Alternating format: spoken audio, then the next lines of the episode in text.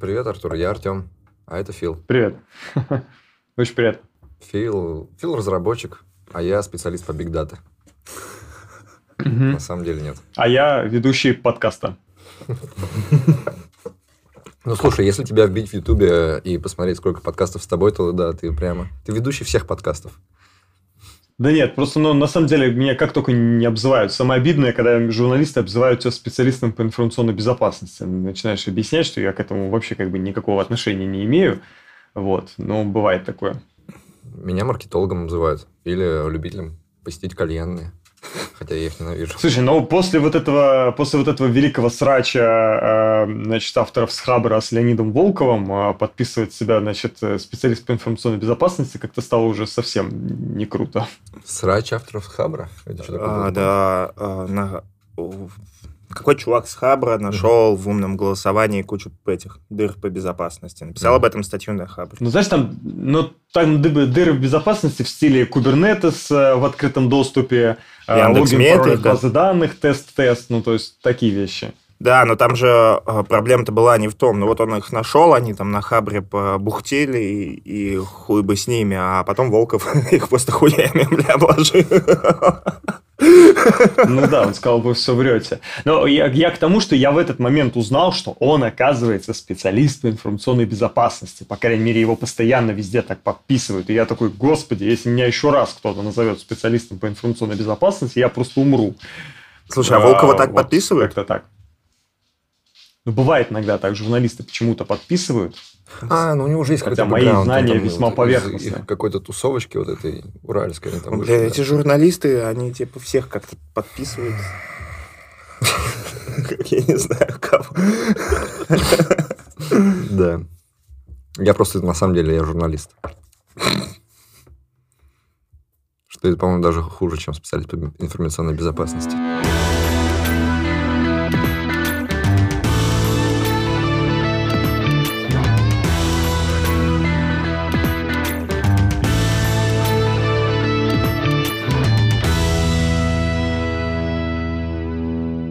Я вот все думаю начать вести YouTube канал, Угу. Вот, и меня постоянно там подписчики просят, сделай там, значит, лекцию про это, сделай, расскажи про это, это. И я пытаюсь людям сказать, слушайте, чуваки, вы поймите, что э, ну, я вот, значит, данными этими сраными занимаюсь 24 на 7.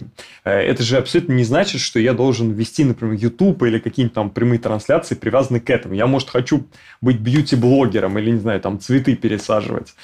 Вот, но все вокруг постоянно задают вопросы про одно и то же, что меня, конечно, угнетает. Ну, слушай, у тебя же там на YouTube, я посмотрел, там видосов в море, ты постоянно что-то рассказываешь, он стрим на два часа, фигак. Да, ну, в большинстве своем э, все спрашивают одно и то же, ну, как бы вот, вот более-менее. А весь этот э, информационный, значит, э, шум, он создает одну очень большую проблему. Куча клиентов приходит и говорят, «Э, здрасте, мы хотим биг-дату. Ты такой начинаешь говорить, хорошо, чуваки, а вы хотите-то? Вот. Они такие, ну, ну вот, ну, ну как, ну, ну вот, вот, чтобы у нас вот большие данные, вот это все анализировалось. Ты такой, ты такой думаешь, твою мать, а почему я не, не инфо-цыганин? Можно же было бы просто брать с людей миллионы и говорить, жух, готово. А, ну вот как-то так. И я, я на самом деле одно время пытался с этим бороться. Я пытался сначала клиентам объяснять, что они идиоты. А, и что как бы то, что вот вы называете э, вот этим словом, это вообще как бы все не существует. Вам нужно сначала вашу сраную CRM сделать, чтобы она была электронная, а не на бумажках. А потом как бы мы что-то там, возможно, с этим придумаем, какую-то там дополнительную эффективность найдем. Потом мне объяснили коллеги, что объяснять клиентам, что они идиоты, это не совсем правильно. Вот. Я начал это называть «давайте заниматься образованием». Давайте как бы подготавливать специалистов, которые будут уметь писать технические задания, уметь будут писать, ставить задачи. И, в общем, короче, сейчас я вообще не знаю, что нужно сделать, чтобы вот э, с подобными вещами побороть. Просто спросил, давай поговорим о том, а, вот э, что у тебя. Вот, вот у меня вот это. Слушай, это, наверное, знаешь, какая проблема с бигдатой? Это то же самое, что, помните, была фигня, что статистически выяснили, что стартапы, у которых в названии есть блокчейн, получают больше инвестиций. И все такие, типа, такие, да, бля, нам нужно нанять кого-нибудь, чтобы он сделал наш стартап блокчейн стартапом. Да. Да, да, да. Не, ну еще на самом деле у нас нужно понимать, что вот а, у нас, конечно, наш замечательный президент тоже подлил масло в огонь. которому так понравилось словосочетание «искусственный интеллект», вот, и он чуть ли не сделал это реально еще 10 лет, и мы просто от церкви откажемся, у нас будет везде искусственный интеллект. Мне просто вчера звонили мошенники. Знаешь, стандартная вот эта московская практика, бесплатно пройдите обследование позвоночника, а, ты туда приходишь, а те там насчитывают кучу денег. Так вот, вчера мне звонит женщина и говорит, здравствуйте, значит, а, я вам предлагаю пройти бесплатное обследование зубов с помощью искусственного интеллекта. Я думаю, твою мать. Это что? Я говорю, так, расскажите-ка мне поподробнее. Она такая, ну вот понимаете, значит, искусственный интеллект проанализирует снимки, которые мы сделаем, и э, сможет выявить а, значит, новые инсайты, которые их не может увидеть врач. Я такой, ты твою мать, ты прям вот, ну, моими словами, которые Пять лет назад я к маркетологам, когда в BBDO на первое более-менее приличное мероприятие пришел, я им рассказывал, что, чуваки, надо перестать значит, делать выгрузки в Excel, считать статистику, нужно как бы инсайты находить в данных. Вот, и она мне вот, ну, то есть такой, знаешь, лак 5-7 лет, когда это дошло до мошенников, которые раньше звонили как служба безопасности Сбербанка, это, конечно, очень забавно было. То есть, подожди, ты хочешь сказать, что они Я прям начал ее спрашивать, спрашивать. Она такая, да вы приходите, мы вам все расскажем. Я говорю, нет, подождите, подождите, что у вас там, как бы, вы что, снимки через OpenCV прогоняете или, ну, что, что вы конкретно делаете? Вот, ну, как-то так. То есть, подожди, в Москве мошенники уже прокачались и не просто звонят и говорят, переведите на карту, а типа придите куда-то еще. И они там еще обработают. Да, придите, и мы с помощью искусственного интеллекта бесплатную диагностику зубов сделаем. Я даже аудио записал нашего вот э, отрывочка вот этого, могу потом прислать. Ну, то есть, штука какая? То есть, у них, э, ну, есть вот стандартный э, зубной КТ-сканер, который делает 360 э, снимки зубов, и там есть вот этот вот автоматический annotation, который, собственно, делает алгоритм, сколько у тебя там, значит, массы вот этой зубной, сколько там ткани какой-то такой, и они вот, этот вот, вот эту автоматическую аннотацию, видимо, выдают за, значит, искусственный интеллект в принципе, как бы так-то оно так. У нас же юридически сейчас э, приняли в подзаконниках о том, что искусственный интеллект – это, собственно, имитация когнитивной деятельности человека. И как бы спасибо Владимиру Владимировичу, теперь действительно искусственный интеллект можно называть вообще все, что ну, угодно. Слушай, оно а, даже и без э, закона как бы так. Ну, типа, ты напишешь консольное приложение, которое, в котором вводишь, там, типа, меня зовут Фил, он пишет, пошел нахуй Фил, и это уже искусственный интеллект. Ну, как бы, да, где потому грань? Что это, да, да, да, потому что это имитация когнитивной деятельности человека некого. Грубо говоря, КТ-сканер это тоже в каком-то смысле искусственный интеллект. Или э, там при, приложение, ну, программа, которая в шахматы с тобой играет, это тоже искусственный интеллент. То есть тут да, грань причем, очень тонкая. Калькулятор. Не, не такой, кстати, простой. Нет, просто с, эм, с анализом КТ, МРТ э, и рентгена это очень такая как бы ну, знаешь, болезненная такая история, да, потому что Э, все очень долго, вот ребятки, которые умеют в компьютерное зрение, которые смогли скачать с GitHub OpenCV и собрать его как бы на своей машине, что, в принципе, требует неимоверных усилий, шучу, нет. Э, ну, то есть, как бы все делали вот эту стандартную операцию, когда ты берешь сотню, значит, снимков с раком, сотню снимков не с раком, и делаешь, значит, классификатор, типа там каскад Хара или еще чего-нибудь, и такой говоришь, вау, я могу с помощью AI детектить рак. И огромное количество компаний вот это себе, значит, запихнуло внутрь. Потом была гигантская волна негатива, все кричали и объясняли, что, чуваки, ваши сверточные нейронки, они анализируют пиксели, пиксели, как они расположены. Да, вы действительно можете находить некие темные скопления, но там есть такое огромное количество, значит, внешних погрешностей. Человек может как-то вот так вот на, там, на 4-5 градусов не так встать к аппарату, если это, например, рентген. А, может быть, там не та выдержка, не та мощность. Короче, там такое количество погрешностей внешних факторов, что это просто сделать, ну, практически невозможно достоверно. Все начали резко от этого отказываться, но у нас, блин, обожает наше вот это государство, мое любимое, говорить, у нас там а, ковид детектится с помощью искусственного интеллекта. И ты такой думаешь, Ну, как-то так. Ну, нет, на самом деле, конечно, я знаю парочку хороших ребят, которые действительно э, хорошо подходят к теме анализа, э, соответственно, компьютерной томографии, вот, но таких прям вот, ну, реально единицы. Слушай, а я же, насколько, насколько я разбираюсь в этой проблеме, ну, вот ты сделал там 100 снимков и детектишь рак, и дофига корнер-кейсов, которые у тебя не распознают. Такой, ну, блядь, заебись, а я сделаю миллиард снимков. Или 10 миллиардов снимков. И как бы вот уже он начинает э, эти закономерности сам различать. А потом там же э, дофига технических решений над этим алгоритмом, которые позволяют как-то лучше эту классификацию делать и так далее. Ну, просто... Есть, да. Здесь же история не в том, чтобы его обесценить как бы а он все равно хоть как-то доработает. Возможно, даже лучше, чем сельский врач. Это уже неплохо. А потом ну вот вопрос, то есть если мы хотим локализовать некую вот такую аномалию на снимке, да, окей, если мы принимаем вот наш уровень абстракции, что у нас снимок это вот набор там пикселей, что мы не понимаем, что у нас это плотность, что это проникающее излучение и так далее. Но я тебе просто говорю с точки зрения, что вот там 8 из 10 стартапов, которые приходят на хакатоне, э, на хакатон на какой-нибудь, да, они примерно остаются вот на уровне э, тысячи изображений и OpenCV из коробки. А потом к ним приходит э, чувак в пиджаке и говорит, давай-ка я это в Минздрав продам за миллиард. Вот. Я не знаю, помните ли вы, не помните, старая такая была штука, называлась Спартан 300. Все с нее угорали еще, наверное, в ну, восьмом или там в десятом году. Не запомните, нет? Это, нет. в общем, короче, ребятки одни взяли Microsoft Kinect, заклеили название Microsoft, написали Spartan 300, поставили это в аэропорт и выдали это за систему детекции террористов по мимике лица. При том, что у Kinect камера там типа 0,3 мегапикселя. Вот, погуглите, конечно, в Ютубе есть э, ролик, так называется, Spartan 300. Это старая шутка в стиле вот антивируса Бабушкина или там Балдженос. Слушай, террорист идет и такой, типа, Злую рожу сделал такой, бля, террорист.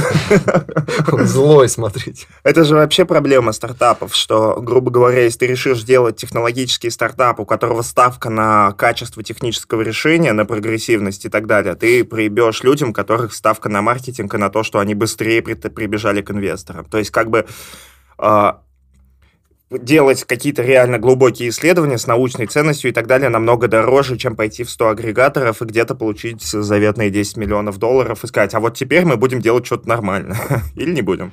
Ну, к сожалению, да, это вот тоже моя личная как бы очень большая боль, потому что я там 5 лет сидел, ковырялся, ковырялся и такой, так, ребят, мы должны создать идеальный алгоритм. Вот похеру, что вот он никому нахер не нужен, как потом оказалось, но мы вот должны сделать идеальную, значит, э, распознавалку, идеальную модель там для предикта мы делали для, э, соответственно, рекламных сетей, там штуку одну. Вот. В итоге я такой, М, привет, я совершил ту же ошибку, что совершают все 100 человек из 100. Э, значит, когда инженер пытается сделать стартап. Вот, и он создает идеальный а, значит, алгоритм, он над ним сидит, в итоге потом оказывается, что, во-первых, никто ни хера не может с этим интерфейсом взаимодействовать, потому что это все сложно, а пользователи вообще не так мыслят. И ты начинаешь чуть меньше времени уделять алгоритмам, и чуть больше уделять времени маркетингу, тебя тут же начинают обливать другим говном, другим сортом говна, и обзывать инфо-цыганином, и вот это все маркетинг, ваш искусственный интеллект. Реально, ребят, реально стыдно писать э, в PDF-ке в маркетинговые, что это искусственный интеллект, но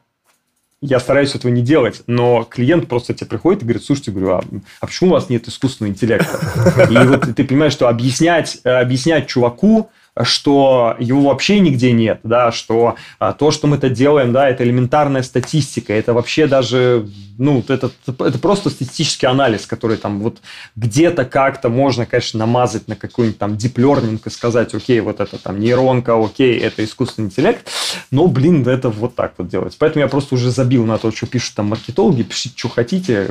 Как бы, Меня здесь, наверное, нужно. больше раздражает, что это вообще кому-то важно. Типа тебе должно быть насрать, на самом деле, искусственный интеллект интеллект или нет. Если вот, типа, у тебя же... Это же всегда исходит из решения проблемы. То есть у тебя есть какая-то задача.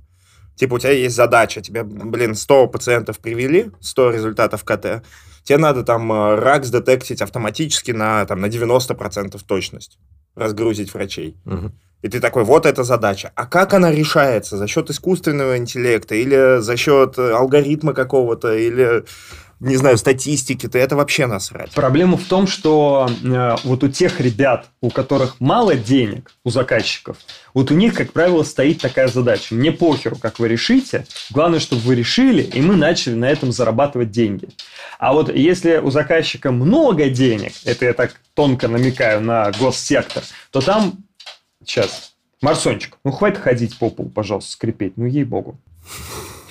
А если у заказчика много денег, да, то есть это вот, э, всякие ГОСы и так далее, у них на, на там, не знаю, на 40% нужно решить задачу, а на 60% создать какой-то вот отчетный инфоповод, красивую презентацию, красивую публикацию, красивую публикацию в СМИ и так далее. И все мы прекрасно понимаем, что да, нам, инженерам, не интересно с такими ребятами э, работать, потому что как бы интересно работать с теми, кто вот до этого был описан, где прям интересную какую-то штуку можно вкрутить, еще туда Arduino поставить или Raspberry Pi, все это соединить.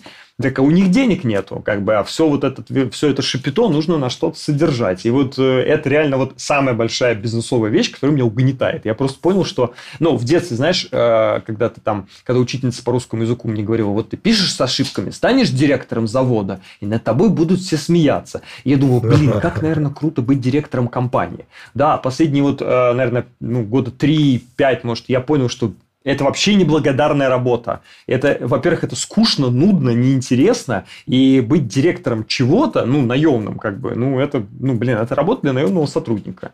Ну, в общем, как-то так.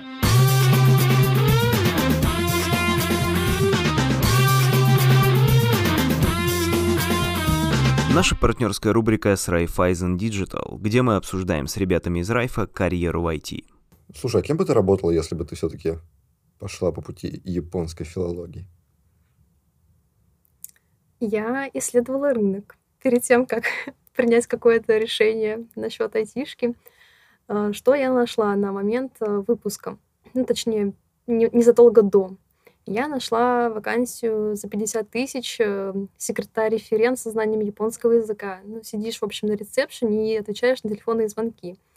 А, так, что-то я еще искала, ну, там, на конференциях синхронно переводить, это около 80 тысяч, но синхронный перевод японский, это прям э, такой скилл, который только вырабатывается годами, э, твердой задницей и огромным количеством времени, так что это сразу не для выпускников. Но что самое обидное, может быть, я кого-то разочарую, или, ну, все остальные могут подумать, что я какая-то очень глупая, но даже выходя из э, япон... ну, с кафедры японской филологии самое большое разочарование, внимание, я не могла смотреть аниме без субтитров. Мне просто не хватило этих четырех лет, чтобы э, спокойно смотреть э, аниме или полнометражные фильмы какие-то без субтитров. Ну, это действительно настолько сложный язык, по крайней мере, был для меня, что э, за четыре года я не освоила, видимо, всю информацию, чтобы чувствовать себя как рыба в воде разговаривать с японцами, да, пожалуйста, там, на какие-нибудь э, веселые темы, там, пошутить, какие-то слова-паразиты, да, это да, а вот смотреть что-то без субтитров или, не дай бог, музыку разбирать, это... Охренеть. Нет. Подожди, а дурацкую Java ты за сколько выучила, чтобы тебя на работу взяли? Ну, я надеюсь, меня не выгонят из матка за эти слова. Ну, опять, э, да, такой стереотип, что сейчас я все расскажу, все узнают, какая я глупая, и выгонят меня. Но раз уж мы тут э, говорим правду, то я закончила девятый уровень Java Rush, и меня взяли на стажировку в банк. До этого я работала, пыталась работать два месяца ручным тестировщиком, но из этого мало что получалось. И я вот в промежутках учила Java, и вот я увидела чудесное объявление о ассессменте на стажировку Java School. Пришла туда, честно сказала про свой девятый уровень, и меня взяли. Слушай, ну это скорее говорит о том, что ты умная, а не да. глупая, если тебе этого хватило, чтобы тебя взяли. Ну, и я считаю, ну, что так видимо, и должно да. быть на самом деле. Это реально классно. Я считаю, что универы, ой, э, корпорации должны стать универами. Что вот люди осваивают какой-то, знаешь... Э, ну, в универах же есть тоже какие-то требования вступительные, да, что ты должна какие-то экзамены сдать, чтобы тебя в универ взяли. И вот какие-то базовые вещи освоить, самостоятельно изучить и прийти на стажировку, это, по-моему, отличный путь. Где Все реальные люди да. делают реальные задачи, да, реально да. знают, что тебе нужно в работе, да, да. Только если они умеют это делать, потому что корпорация, корпорация рознь. Ну, я говорю какое-то идеальное состояние, да. которым я бы мечтал, мне кажется, это отличный способ.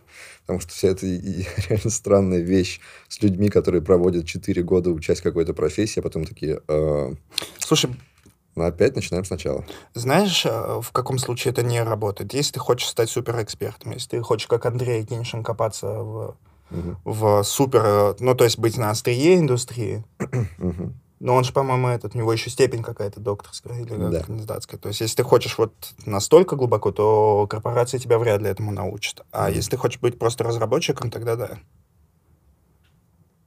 Мне кажется, еще с точки зрения корпорации очень выгодно брать вот таких зеленых э, чувачков, которые мало что знают, но готовы обучаться, потому что э, они будут благодарны за это. По крайней мере, я там, не то, что работаю с благодарностью или что-то типа того, но Э, в своем сердечке у меня всегда будет место для Райфа за то, что он ну, поверил в меня, когда я еще была, эм, когда я только заканчивала универ и была четверокурсницей, японисткой, а стала джависткой.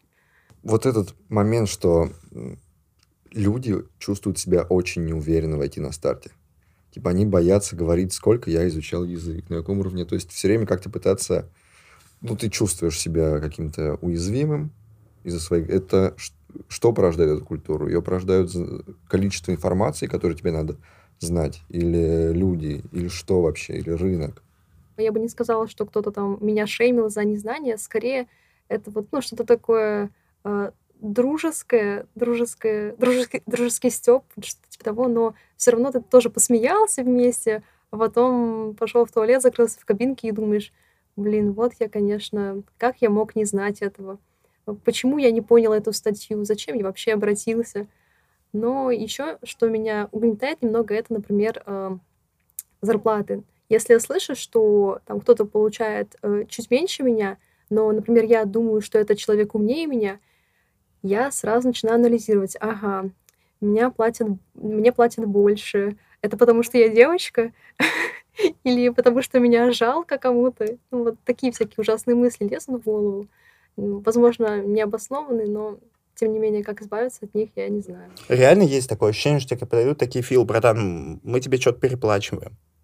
Мы посчитали, ты, ты недостаточно хорош для этих денег. И вообще вот люди так влияют. То есть а, ты приходишь в индустрию, тебе не то, чтобы кто-то шеймит, но ты видишь, что другие лучше тебя. Этот лучше в этом, этот в этом. И ты такой, блин, ну как бы, и они еще, особенно когда ты джуниор, они обсуждают вещи, которых ты просто не понимаешь. А они тоже джуниоры. И ты, блин, такой, капец. Ты приходишь домой и говоришь себе, я изучу все сейчас. Сейчас сяду, изучу. Начинаешь учить какую-то маленькую простую вещь, два дня на нее угробишь, ни хрена не понял. Здесь, наверное, еще такой момент, что ты очень сильно недооцениваешь то, что ты знаешь, и очень сильно переоцениваешь, чего ты не знаешь. Оно сильнее влияет. Но ты на самом деле можешь обладать кажется... огромными, ну, большими знаниями. Основы там все знать. Но встречается какой-то момент, который ты не знаешь, такой, ну, ё-моё, я не знаю ничего, абсолютизируешь сразу. Я думаю, еще может быть э, проблема в том, что э, я вижу только, что человек это знает, но я не вижу и не знаю точно, каким трудом ему достались э, эти скиллы, что он сделал ради того, чтобы сейчас вот так играючи написать э, то, к чему я там буду долго идти. Может быть, он тоже долго к этому шел, а мне просто кажется, что все ему удалось э, на изи. Да, такое прям есть.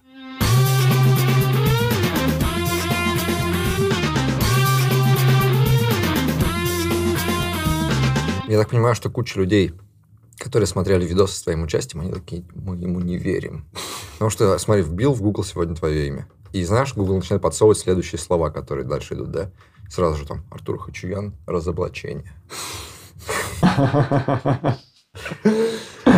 Да, я видел, кстати, я видел на Ютубе, да, видосик такой. Меня даже порадовал, я даже им писал этим ребятам, по-моему, очень забавно. Но меня, на самом деле, больше всего, э, я угораю с той штуки, что я каждый раз говорю людям, что никто ни за кем не следит, вот буквально прям вот на, на каждом видео, на каждом, в каждом интервью говорю, что никому нахер не нужны, никто за нами не следит, но все все равно выносят из этих видео мысль именно о том, что за ними все наблюдают, хотя это, ну, Ну, так. это же, слушайте, это классика теоретиков заговора, что что их э, доказательная база строится на совпадениях. Ты просто даешь им пищу для совпадений. Да, да. Все. Не, ну а давай сейчас вот смотри, да. такой э, теория заговора, да. Опа, на Артур Хачуян, Биг Дата. собирает там что-то данные, что-то анализирует. Опа, на пошел в администрацию президента. Опа, на, смотри, с министром культуры общался. Все сходится. Ой, государственные заказы. Ты нас всех продал. Меня знаете, что в них больше удивляет? Э, то, насколько им это важно. Это как, вот знаете, как были чуваки плоскоземельщики.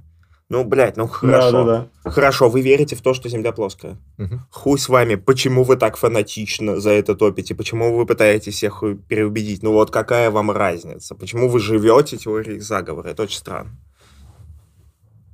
Ну, есть такой. Слушай, ну, это, это вот, э, опять же, да, наш такой вот э, ментальный новый подход. Мы настолько склонны верить во всякую вот эту чипизацию и прочую чушь, вот, кстати, европейцы не так много верят э, вот в эту историю, как э, русские. И нельзя сказать, что это из-за какой-то там необразованности, потому что очень много всяких академиков говорят, вот серьезно. Я недавно смотрел смешное видео, там отрывок у Малахова, где какая-то актриса говорит о том, что она видела запись с МКС, как мигрировали инопланетяне.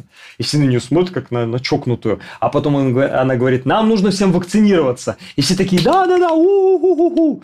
Вот, э, ну, как-то так. А, слушай, ну, возвращаясь возвращаясь к истории с разоблачениями, тот вот мой любимый видосик э, на Ютубе, основная проблемка ребят в том, что они не запомнили тот момент о том, что мы не храним медиа-контент, то есть, вот, как бы, это, это важно, да, то есть, когда я рассказываю про какие-то штуки, там, про то, что мы собираем все соцсетки с, там, 2010-х годов, мы храним же только текстовую информацию, мы храним связи. Это все стоит 3 копейки. Любой человек, который может зайти, там, не знаю, в Google, загуглить калькулятор RAID 6.5 и посчитать, что это, там, ну, 200 тысяч HDD в современной экономике, может себе позволить любой стартап купить. Ну, плюс-минус, как бы, да. Вот. А, ну, плюс у меня там есть куча онлайн онлайн-сервисов, куда любой желающий может зайти, что-то там натыкать, посмотреть и так далее. Но вот э, это как бы, то есть их можно понять. Обратная сторона, и как бы и я ее ощущаю, опять же, вот то, с чего мы начали. Потому что когда ты приходишь к, там, к заказчику какому-то, у него до тебя было просрано 9 проектов. А, потому что ему сказали, сейчас мы тебе сделаем биг дату, сейчас мы тебе сделаем это все. И ты понимаешь, что а, даже если бы эти ребята хотели что-то этому заказчику реализовать, у них бы все не получилось, потому что у заказчика ну, недостаточно инфраструктуры у него ничего не цифровизовано, ничего нету, и бесполезно ему делать, там, не знаю, какое-то э, такое не такое исследование. Так что это, в принципе, нормальная стадия рынка, вот в кривой хайпа, когда мы уже скатились в дно и потихонечку начинаем, э, как сказать, стабилизироваться. Когда вот мы точку верхнюю хайпа прошли ко всем вот этим бигдата штукам. Не, ну, реально, вот э, государству что там надо? Вот они приходят такие, Артур, дай-ка нам бигдату. Слушай, а ну, что? Э, смотри, как бы, во-первых, у государства все данные есть. Ну, то есть, бесполезно что-либо э, брать из открытых источников, как-то это анализировать и давать это государству, у них и так все есть. Они в любой момент могут прийти в какой-нибудь, не знаю, там, банк или еще куда-нибудь и по факту, собственно, спросить тебя, на кого ты там, не знаю, за кого ты платишь, каким э, порносайтом, да, вот, нежели для этого анализировать какие-то твои лайки, там, по 100 тысяч постов, какой-то контент-анализ проводить, тематическое моделирование.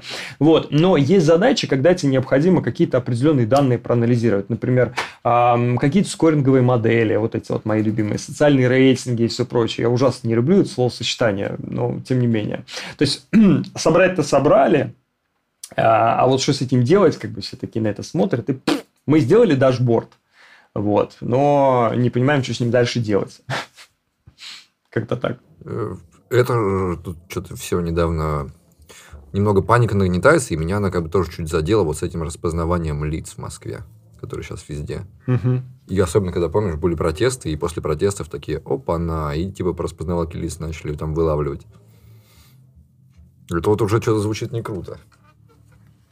Слушай, ну звучит не круто. У меня вот, например, есть э, хорошая подруга Алена Попова, которая сейчас вот в Госдуму избирается. Она как раз-таки очень долго судилась и судится с Москвой за то, что ее на митинге, э, собственно, распознали именно вот так. Но я все-таки склоняюсь к тому, что большинство людей, конечно, детектят по мобильным телефонам, потому что, ну, ты а. как бы э, берешь его с собой, и вот в такой географической территории элементарно посчитать симки, которые находились на базовых станциях, в привязке и, собственно, понять, кто куда пришел. Но как-то почему-то всем прикольнее считать, что их именно через распознавание лиц задетектили. А государству прикольно вот этот миф раскручивать, чтобы все боялись вездесущих э, госорганов, которые все-все-все знают про тебя, но почему-то ничего не делают. Или как вот в этом популярном меме, Big Data про тебя все-все-все знает, но ничего не понимает. И где там смс о том, что то ли пятерочка, мы, значит, посчитали, ваш любимый товар – это пакет. Ну, как-то так. Ну, я просто помню, что с этими операторами Э, я какое-то время много писал про то, как работает э, Лиза Алерт и как они начали со всякими технологическими стартапами, которые там, знаешь, с дронов летают, фоткают лес, начинают анализировать. И им частенько задавали вопрос, типа, ребят, да что, вы симки-то не отслеживаете, где телефон, все такое. И вот там... Потому что закон, ну, это самое, а нам, тайна нам связи. Нельзя, нам нельзя ничего это делать. Ну, государству-то можно. Вот. Самое, самое интересное, что сейчас э, вот активист, из Лиза он как раз сейчас избирается в Госдуму, и это часть его программы о том, что закон по факту был принят, о, собственно, разрешении использовать геолокационные данные, но он еще ни разу не применялся. И у него прям слоган такой, что-то типа «закон есть, но он не работает». И это абсолютно как бы нормальная штука. В том году, по-моему, если не ошибаюсь, Минцифры делала постановление, это не постановление, они делали проект о выведении геолокации из-под тайны связи.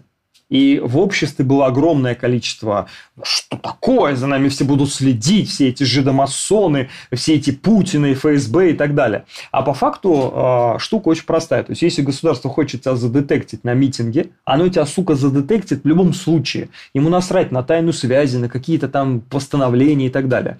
Но если ты, например, просрешь iPhone и пойдешь к какому-то рядовому менту и попросишь его найти, он тебе скажет, чувак, не могу, мне надо написать заявление в мегафон, подождать 6 месяцев, когда дадут разрешение, и все-все-все, когда, потому что нужно разрешение суда. И, наверное, если бы геолокацию вывели из-под тайной связи, было бы гораздо проще вот подобные кейсы решать. Ну, конечно, проще было бы и в Web потом за 5000 рублей покупать, э, собственно, свою же геолокацию от каких-нибудь левых ребят. Это все как-то так. Мне кажется, прикупить ты сейчас можно если сильно захотеть. Прикупить Слушай, и сейчас я можно, да. прямо думать даже о том, что вот ты сейчас, все говорят про то, что ты сейчас идешь какой-то каналчик, пробив, бам-бам, про тебя все знают. Я вот, слушай, я тоже подумал, серьезно, я состоятельный человек, и подумал тебя в какой-то момент посталкивать. Ну, типа, пойти Блядь, и купить про да. тебя все данные. Ты же так далеко от меня находишься Ну, посравнивай с реальным. Вот это с утечками, это же проблема, да, того, насколько много незаконных вещей с тобой можно сделать с распознаванием да. лиц была же это, был скандал, что чуваки продавали, блядь, людям, которые выслеживали человека, продавали видео с ним. Угу. Потому что техническую возможность сделали, и, естественно, идет чувак в органах, который такой, блин, кто-то за это заплатит хорошие деньги.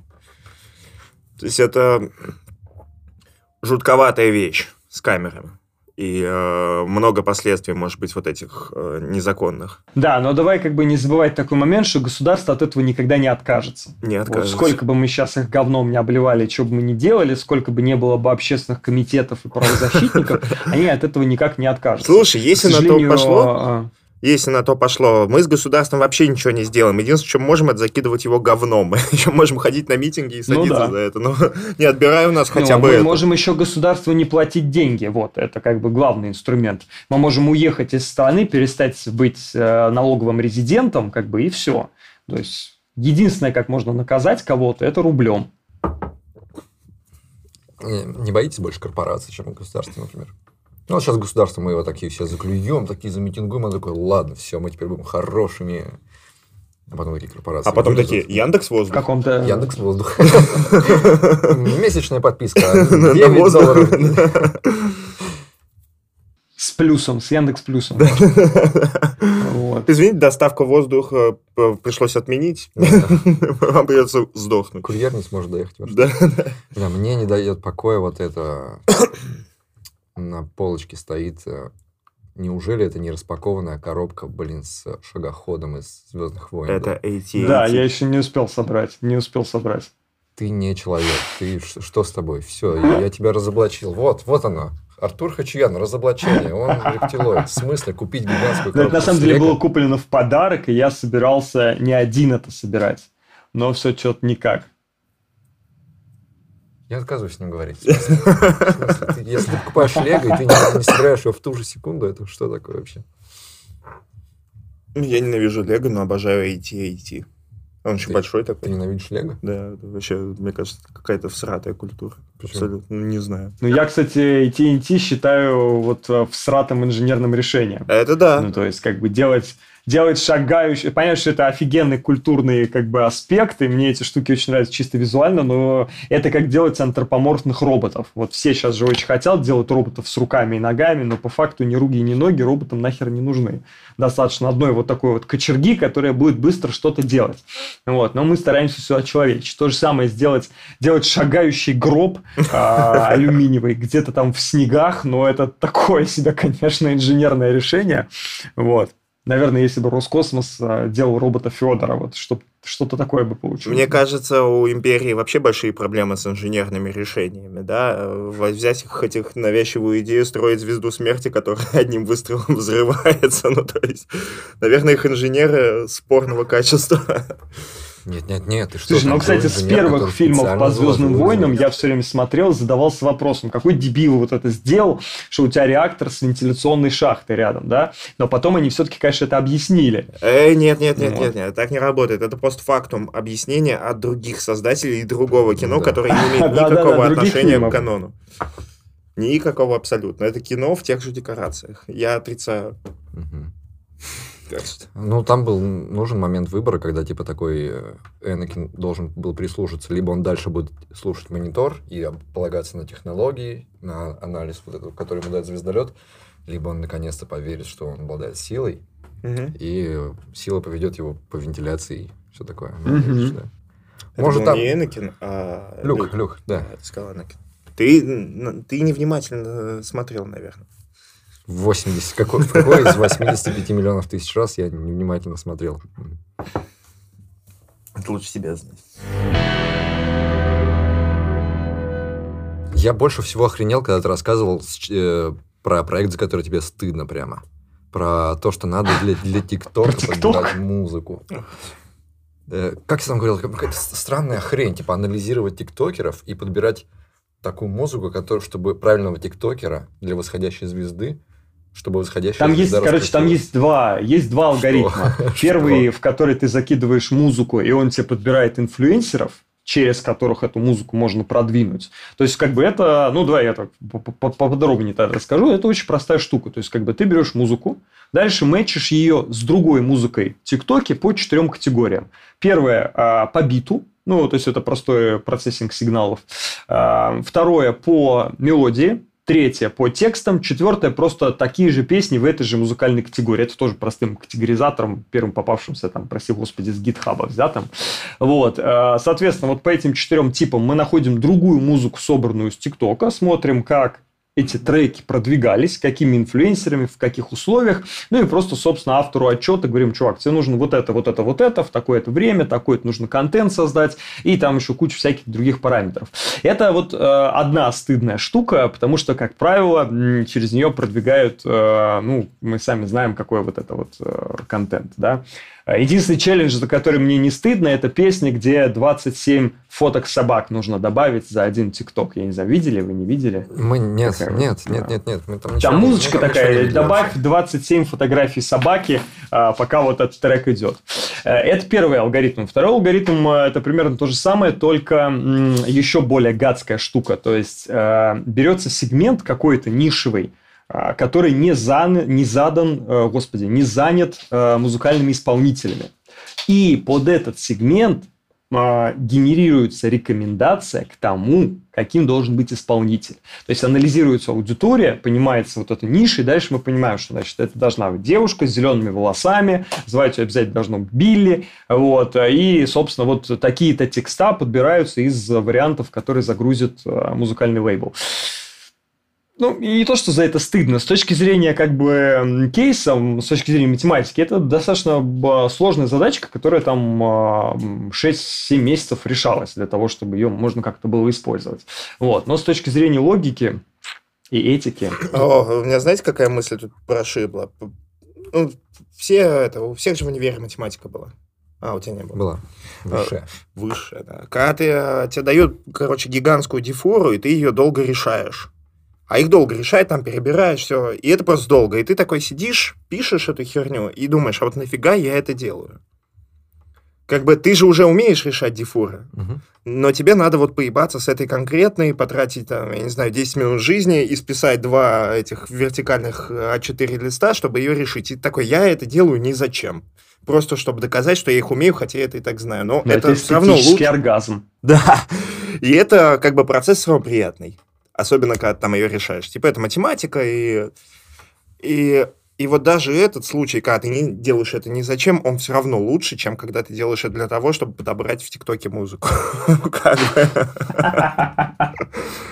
То есть ты делаешь же действительно достаточно технологичные вещи, которые являются технологическим челленджем. У тебя ты нанимаешь людей с хорошими мозгами, Ты используешь для этого сложную индустрию, которая стоит на плечах гигантов, огромное количество научной работы, инженерной работы и так далее. И это делается, блядь, ради чего? Ради того, чтобы нужный трек в ТикТоке включился, и ты такой, ну оно же, оно же не так должно работать. Ну, Слушай, ты знаешь, я мечтал масштабах. выйти на американский рынок, начать там с кем-то работать. Это для этого было сделано очень много всяких uh-huh. там игр подковерных, потому что никто в основном не хочет с русскими компаниями работать. Все хотят с русскими инженерами работать, uh-huh. но только чтобы они были частью каких-то там структур американских. То есть это поиск партнеров, договоры с ними, всякие там дью-дилы и так далее. И вот после этого ты начинаешь работать с какой-нибудь крупной компанией, у которой там, значит, есть вице-президент по Data Science, вице-президент по, значит, Data Structure и так далее далее. И в итоге ты понимаешь, что они платят кучу денег каким-то левым подрядчикам, типа Snowflake, которые просто держат тебе не знаю, базу данных в S3, и ты такой на это смотришь, вот на, вот на эту гигантскую схему с пайплайном, собранную из какого-то странного open source, и, и все вот это вот у разных вендоров, ты такой на это смотришь, господи, сколько же у вас денег, вот ну жгите их в каминах просто. Вот. Ну, в общем, короче, и ты понимаешь, что, в, во-первых, в России не все так плохо с точки зрения вот, технологий в каком-нибудь, не знаю, в банкинге в каком-нибудь, например. У нас, например, банковский сектор очень-очень даже продвинутый. Это да. Вот. Ну, ты просто сейчас так сказал, типа, денег, про американский рынок. А я сейчас не про Россию говорил, я не говорил, что это у нас делают маски для ТикТока, а не, у них... Не, я понял, понял, это, это вообще отдельное было, да, я, я тебя понял. Как раз-таки в России таким бы заниматься не стали, это уже, знаешь, верхний уровень, как э, в меме, проблем белых людей, да? да. То есть, как бы, если раньше тебе нужно было, там, не знаю, за еду бороться, сейчас ты, если у тебя сторис в Инстаграм не загружалось, ты сразу такой, господи, чувствуешь себя плохо уже, все и так далее. Э, ну, у меня, слава богу, таких проблем Я говорил с чуваком из банка, который занимается вот настройкой всей все этой штуковины, которые там собирают большие данные и анализируют, там какие-то предсказывают, что-то узнают про пользователей и все такое. Вот он, э, знаешь, и ему почему-то он такой решил, вот он шутливо был настроен и начал вот рассказывать все, да банки про вас, все знают. Вот все, что хочешь, все про тебя знаем, куда ты там ходишь, что ты покупаешь, твои вкусы и все такое. А потом надо посмотрели их пиарщики такие, уберите, банки ничего про вас не знают, не надо про это говорить, не пугайте народ.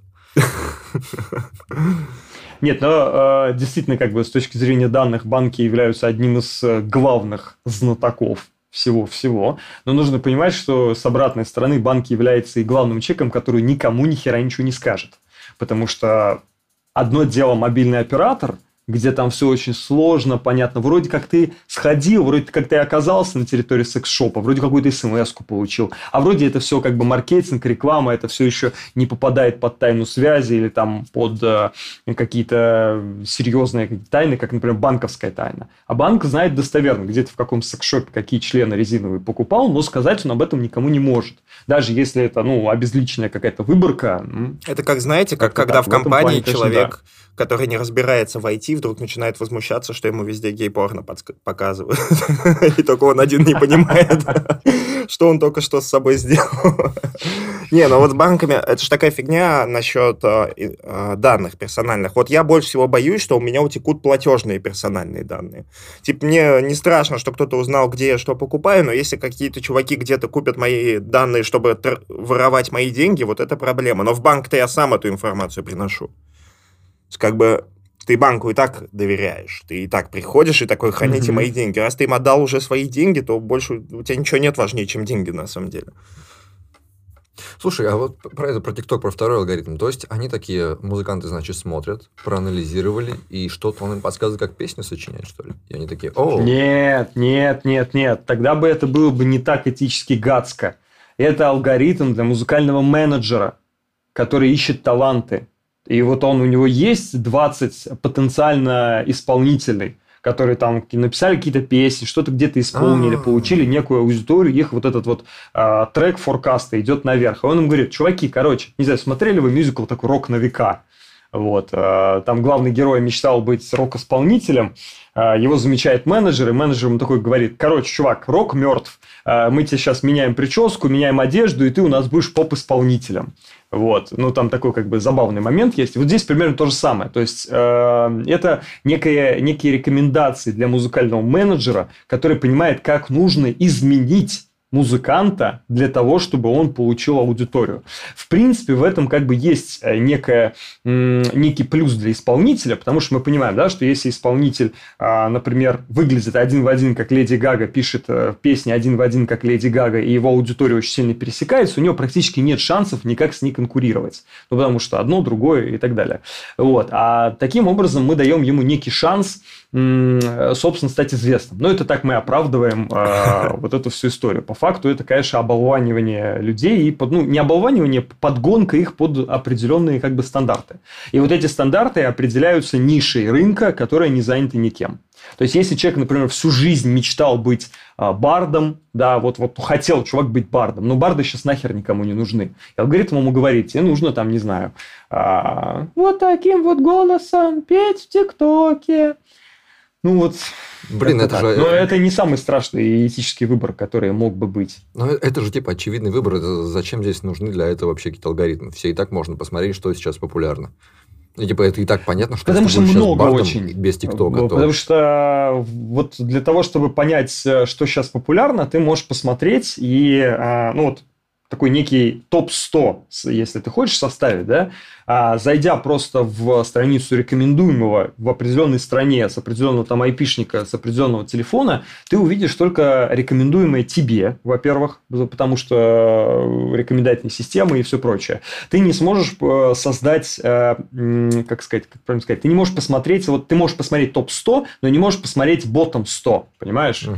Для этого тебе нужно как бы кучу всего собрать, и составить представление о том, кто еще уже, точнее, не на дне, но еще не наверху. И вот рассчитать потенциал вот этой вот истории. То есть, у нас рынок практически во всех секторах уже очень сильно занят. Либо крупными корпорациями, либо здесь крупными исполнителями. Твоя задача найти вот э, кусочек, э, который еще далеко как бы не сверху.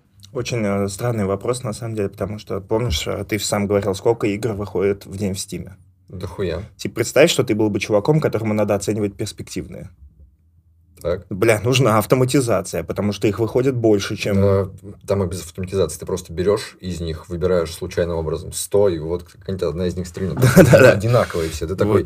Они и так это делают без алгоритмов. Они такие, так, что, что сейчас? Ну, допустим, сейчас не знаю, но вот лет года три назад такой, так, зомби-выживач с крафтингом, строительством, э, ММО. Сделал, все, вот они с ними стрельнули той, которой повезло. Ну, той, которую да, да. А как бы ты же можешь ставить на более перспективно с исполнителями, это же вообще кошмар. Да, с еще, блогерами. Ты представь, сколько их. Еще есть один маленький момент, что алгоритмы рекомендаций социальных сетей, в том числе TikTok и Spotify, ну, как бы как самые две популярные музыкальные платформы, они заточены под определенный контент. И за счет анализа ты можешь понять, каким образом алгоритмы воспринимают подобную музыку и будут ли они ее продвигать О, вверх или наоборот опускать вниз. Это такая кошмарная часть современного мира. Это просто, это вообще какой-то да. ужас. Что мы же, у нас YouTube канал, и мы как бы...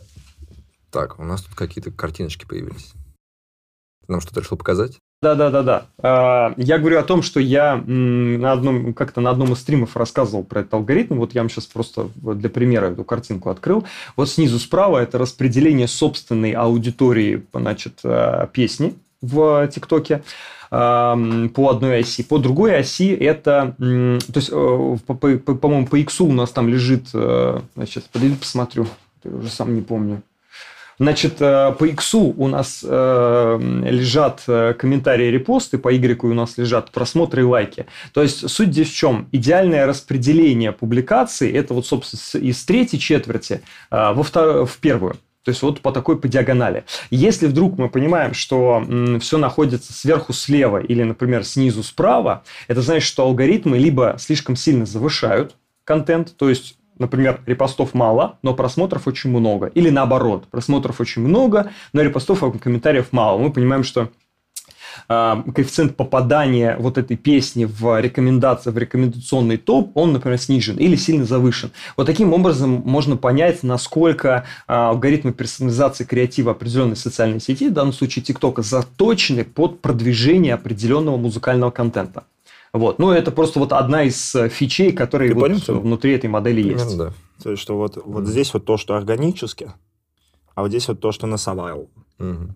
Ну, как понятно, да. Я э, вот начал рассказывать, что у нас YouTube-канал, и мы, короче, и мы с него живем, зарабатываем, и нам важно угадывать алгоритмы. То есть нам надо там размер видео подбирать под это, время выпуска, потому что если алгоритм не захочет нас никому показывать, нам пиздец. Но при этом я не думаю, что можно, знаешь, такую сделать песню, которая будет просчитана нравиться. Даже если ты сделаешь охуеть какую крутую песню, которая будет прямо по всем там этим, не знаю, биохимическую реакцию вызывать, что ты там, не знаю, будешь сейчас в оргазме биться от этой песни, все равно она не станет популярной чисто по организму. Кстати, вот, э, кстати, в США есть несколько стартапов, которые занимаются как раз-таки генерациями песен. То есть мы думали в эту историю зайти, но вот я, кстати, тебя поддерживаю, я отказался от идеи генерации именно песен. Музыки или подбора текстов, что чуть проще – и решил, что исполнители будут создавать песню, или там ее кто-то будет брать, загружать и так далее, а мы уже будем просто понимать, как ее продвигать, ориентируясь на похожие треки. Угу. Причем, а, кстати, вы упускаете вот этот момент, с, а, типа, ты когда думаешь про популярное, про крутое, ты думаешь, что вот это вот такая, знаете, исключительная история. Какая песня такая всех прошибает с первого раза. А сейчас дофигища популярного контента, который никому особенно не нравится. То есть не вызывает никаких чувств, но он популярный. То есть это, как, знаете, как попсовая песня, которую везде крутят. Какая. Угу. У нее нет фанатов, но она типа вот такая... Или ты их не видел. Или я их не видел. Но она, это клевая современная песня. Это, и типа вот она везде играет. Ну, типа, вот, вот смотри, вот идешь по торговому центру мимо э, ларечка, где продают билеты на концерт. И вот он весь обвешен плакатами. И концертный зал города Иваново распред... у него расписание там на полгода вперед, каждый день кто-то приезжает. И такой смотришь на меня, кто, блядь, эти люди? Кто нахер пойдет смотреть Басту? Вот ты не любишь Басту и думаешь, да, да какого нет, хера? Ну, Баста я знаю хотя бы людей, которые его любят. Какие-то алгоритмы, что ли, взломал, что он там всем нравится? Да нет, просто... Нет, слушай, это другая, это, это другая штука. Слушай, людей просто дохуя стало на нашей замечательной планеточке. Вот, и поэтому все. Ну, то есть, и, и я очень часто привожу такую историю, когда вот меня бывший министр культуры спросил, Артур, скажите, вот вы так хорошо знаете современных людей и все прочее, почему никто не ходит в библиотеки? Я говорю, чувак, все ходят в библиотеки, полно людей, пойди в библиотеку, посмотри, там огромное количество людей. Вот. Э, вопрос просто в том, что нам начало казаться, что туда никто не ходит, да, потому что как раньше были люди, которые туда ходили, и сейчас их, ну, примерно плюс-минус, да, конечно, библиотеки потеряли очень там большой процент своей популярности, но существуют люди, которые туда ходят. Существуют люди, которые фундаментальной наукой продолжают там на каких-то кафедрах заниматься, сидят там, не знаю, в Дубне на ускорителе, света белого не видят и за 3-3 копейки а, пытаются совершить какие-то прорывы там в российской науке. В конце концов, есть величайшие люди, которые, например, в Хруничево работают за 20 тысяч рублей а, просто потому, что не хотят Роскосмос двигать в, как сказать, сказать, вперед. Хотел сказать в космос, но скажу вперед просто. Ну, то есть, такие люди продолжают существовать. Но за счет того, что мы видим только, опять же, вот этот вот топ-100, нам кажется, что весь мир – это вот это вот э, э, Данила, Данила, господи, как же его, который на Питерском экономическом форуме был вот этот вот Данила Милохин, э, вот эти вот ребятки, которые 8-10 секундные девочки видео снимают смешные в Инстаграме. Это, далеко, это как бы вот аудиторный топ-100. Но это, к сожалению, не генеральная совокупность нашей вот э, всеобъемлющей страны. Как-то так. Но нельзя сказать, что они плохие, да, или хорошие. То есть не, не хочу в эту риторику скатываться, что вот мы все умные сидим, значит, э, по каким-то там аудиториям читаем книжки, у нас там 3 копейки аудитории, мы классные, а вот те, кто там красят ресницы за 80 миллионов просмотров, они как бы какие-то глупые или нет? Нет, я не хочу так говорить. Но просто вот а я скажу, э, аудитория, собственно, нашла. Да нет, давайте, давайте все скажем, что думаем, да. Ну, то есть э, я правда считаю, что а, э, мы классные, а они нет. Типа, не надо. Окей. Мне не стыдно. Вообще, это интересная тема ты затронул с этикой. Вот, работаешь в IT, и ты такой... Вот я делаю алгоритм, который, например, автоматизирует людей, и люди остаются без работы. Это неэтично. Или я делаю алгоритм, за который увольняют людей, потому что он анализирует, что они плохо работают. Или я там делаю алгоритм, который неравенство множит. Или, ну, короче, ты, работая в IT, очень-очень много вариантов пописать какой-то код, который кому-то навредит.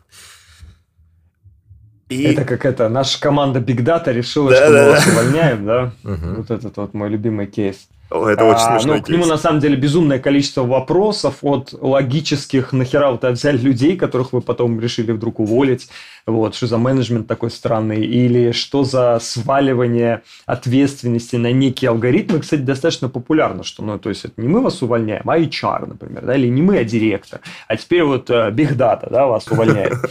Слушай, но э, да, действительно такое есть. Я все-таки сторонник, если уж говорить об автоматизации HR, я сторонник кейсов, когда мы кого-то лучше, значит, переобучаем или там, не знаю, премируем, или, что еще очень популярно в маленьких компа- командах, перемещаем между собой сотрудников. То есть, не знаю, там какого-нибудь э, программиста с большим уровнем интроверсии меняем там на чувака с меньшим там уровнем интроверсии. Ну, то есть, вот, вот ну, понятно, не, не репрессии, понятно, не, что... не кнутом, а пряником действовать. Но здесь больше знаешь, про что разговор на самом деле? Вот типа я кого-то пристрелил кто виноват, я или тот, кто сделал кольт. Ну да, да. Ну понятно, что ну я как бы считаю, что ты. Вот. Но здесь сейчас э, как бы такая штука, что, во-первых, такие проблемы будут только множиться с да. айтишниками, да, которые принимают этические решения. Потому что, во-первых, никто не выкупает гуманитарные науки, потому что это все хрень э, полная. А потом ты понимаешь, что это тебе в итоге пригождается. Я ну, такая уж тоже хрень, про это очень много раз говорю. Вот. Э, слушай, но здесь как бы главная да, история, если мы конкретно говорим, например, о машинном обучении, то э, если мы берем некую HR-выборку, закидываем ее в алгоритм, какой-нибудь там простой, не знаю, там берем питончик, пандас, керос или еще что-нибудь, и внезапно у нас получается, что у нас идеальный, э, значит, наш идеальный сотрудник обязательно белый с высшим образованием, там ему там от 35 лет – а, это не говорит о том, что алгоритм расист, да, это говорит о том, что выборка наша херовая, да, или что вот это наш HR расист, который таких людей там набирает. Слушай, ну это просто, это прям такая серьезная проблема, о которой есть где-нибудь, например, в Америке скажешь на какой-нибудь конференции, там конференция тут же закончится, и все начнут орать друг на друга, матом, кричать и так далее. Потому что э, вопрос э, даже не сколько гендерного, а, например, расового неравенства в подобных автоматизованных э, алгоритмах машинного обучения, это прям такая серьезная вещь. То есть, вот на примере, например, приведу тебе на примере полиции. Да? Э, все, например, в Америке привыкли к стереотипу о том, что афроамериканцы чаще совершают преступления. Но есть такая теория, что это происходит потому что э, полиция как бы ментально заточена, что если они видят афроамериканцы, они кому применяют э, повышенные стандарты, э, скажем так, проверок. И невозможно сейчас определить, э, курица это или яйцо. Соответственно, в любых этических вопросах с HR здесь примерно то же самое. То есть, должны ли мы придерживаться расового или какого-то там другого разнообразия просто потому, что нам сказал закон или какой-нибудь сериал с Netflix, или действительно в этом есть э, какая-то статистическая э, какая-то статистическая закономерность. Вот я тебе честно скажу, я вот э, бы придерживался концепции «давайте попробуем вот всех разных людей, посмотрим, что получится», но я бы не стал набирать, э, например, там афроамериканцы или голубоглазую азиатку-лесбиянку только за то, что она голубоглазая азиатка-лесбиянка, пока бы я не получил некое, некую статистическую зависимость. Угу. Но я ее не получу, пока как бы не попробую. Здесь вот, ну, как-то так. То есть э, к чему я это все говорю? К тому, что алгоритм получает на вход обучения ту выборку, которую ему скормили, и эта выборка, как правило, перекошена в одну или в другую сторону. Знаешь, вот э, часто, когда говорят про Netflix, что Netflix прямо, ой, какие молодцы, предсказывальщики, все там это у них супер витрина, контент весь затачивается, то есть чуть ли они там не снимают фильмы под предпочтение этих. Я не знаю, я не могу на Netflix выбрать фильм уже неделю, наверное. Это, может, я не знаю, какая-то психологическая проблема или что, но я такой захожу, я реально смотрю то, что мне нравится, лайкаю. Я прихожу, и у меня ощущение, что они просто просовывают в витрину те фильмы, которые, в принципе, они выпустили, на которые они сами делают ставку.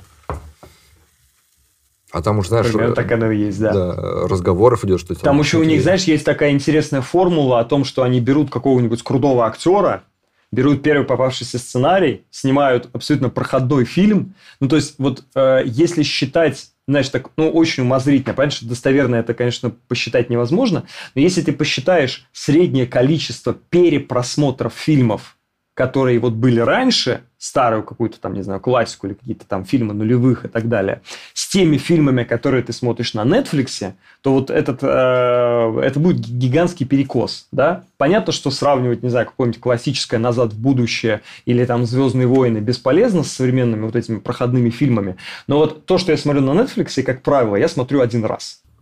И когда мне там зимним а, морозным вечером становится грустно, и я хочу что-нибудь пересмотреть, я еще ни разу не пересмотрел ни одного фильма с Netflix. Вот, э, потому что, ну, как бы, это штамповка. Нельзя сказать, что там качество. Слушайте, а у вас сейчас Netflix страдает. это именно Netflix или это у вас собирательный образ вот Нет, этой новой? я про конкретно про Netflix, потому что они очень кичатся своей. Слушай, ну я знаю несколько ребят, которые там занимаются, э, собственно, рекомендательными системами, и это относительно топовые специалисты с рынка, они действительно там много чего делают, у них действительно есть и прямая и обратная аудиторная сегментация, когда мы, собственно, по аудитории Netflix понимаем, что ей интересно, и по всем остальным понимаем, что что им интересно и что нужно создать, чтобы их, собственно, привлечь. Это не только у Netflix, это у других стриминговых сервисов. В принципе, это война только-только начинается. Вот. Но, на мой взгляд, качество подобного, конечно, штамповки очень-очень сильно страдает. Точно так же, как и штамповка песен для ТикТока. Слушай, это так, так интересно, на самом деле. Это то, о чем ты говорил с выборкой. То есть, грубо говоря, мы смотрим на старые фильмы, а, совсем по-другому. То есть, а, почему для меня норма пересмотреть «Звездные войны» сто раз? Потому что я же их люблю не просто как фильм, я их люблю как память и так далее. Я их смотрел в те времена, когда хороших фильмов, их типа я не мог за вечер посмотреть, э, выбрать один фильм из тысячи. Вот, блин, что у меня есть на кассете, то и хороший фильм. Да, Поэтому я говорю, такое исследование провести невозможно потому что тут огромное количество статистических перекосов будет. Плюс, еще что тоже очень важно, это время.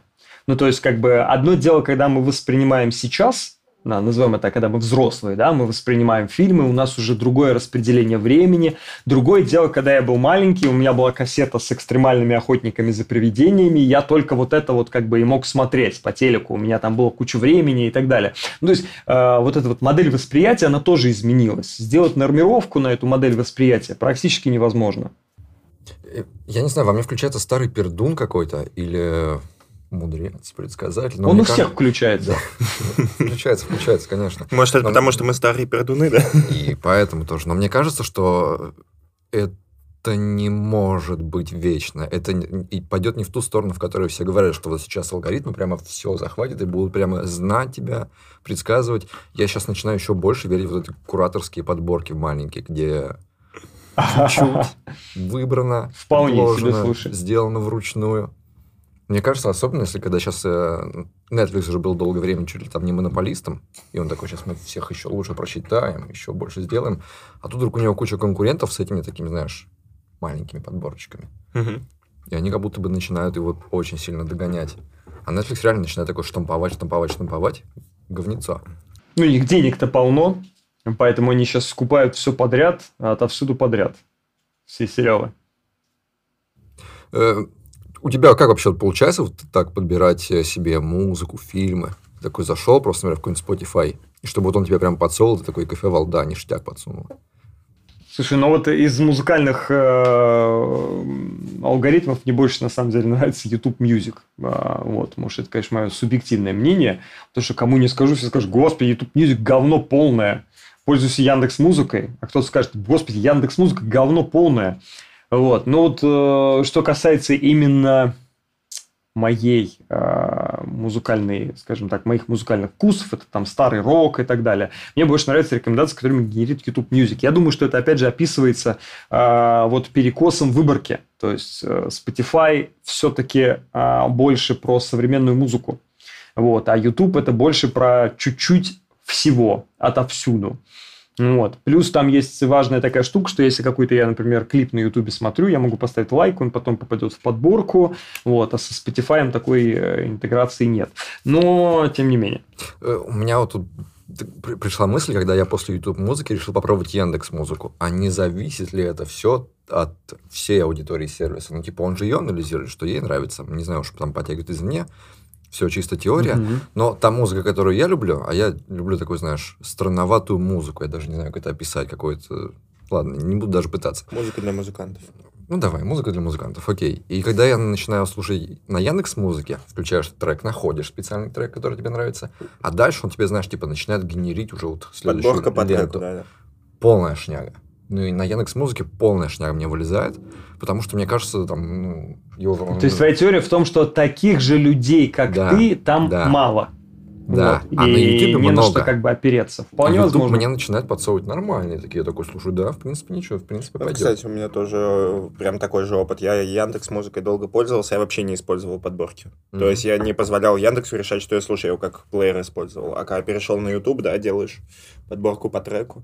Вот это, видимо, знаете, музыка для старых пердунов вроде.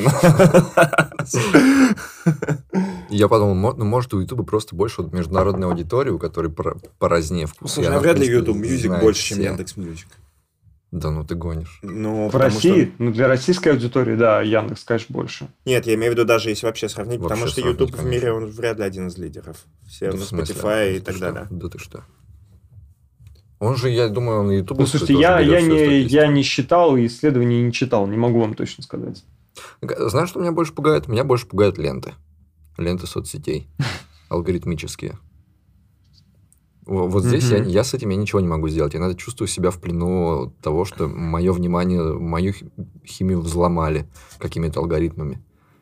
То есть я, сидящий за проскроллением ленты, это вот такое, знаешь, 30% моего дня. И даже ты такой понимаешь, так, боже мой, почему они схватили мое внимание и удерживают его? Я хочу вырваться. И дальше. Да, это вот этот вот на самом деле именно бесконечный скролл до конца, который сейчас многие все сделали, заимплементили. Это такая очень опасная штука. Ну, это же тоже на алгоритмах, типа алгоритмы рекомендаций, вот это все. То есть ты, типа, каждую секунду потребляешь что-то интересное тебе, а в целом ну, как э, та же история, что с Netflix. Они выпускают пусть и проходняк, но его приятно смотреть. И ты как бы его не запоминаешь, не пересматриваешь, но там время ты проводишь. И это жутковатая история. Я, наверное, с Тёмой согласен, что она в какой-то момент кончится. Слушайте, ну да, но это не только проблема рекомендательных систем. Да? Рекомендательные системы, конечно, масло в этот огонь подлили, но это еще и наша задача точнее, наша проблема. У нас стало столько источников вот этих вот быстрых эмоций, которые мы можем получить отовсюду.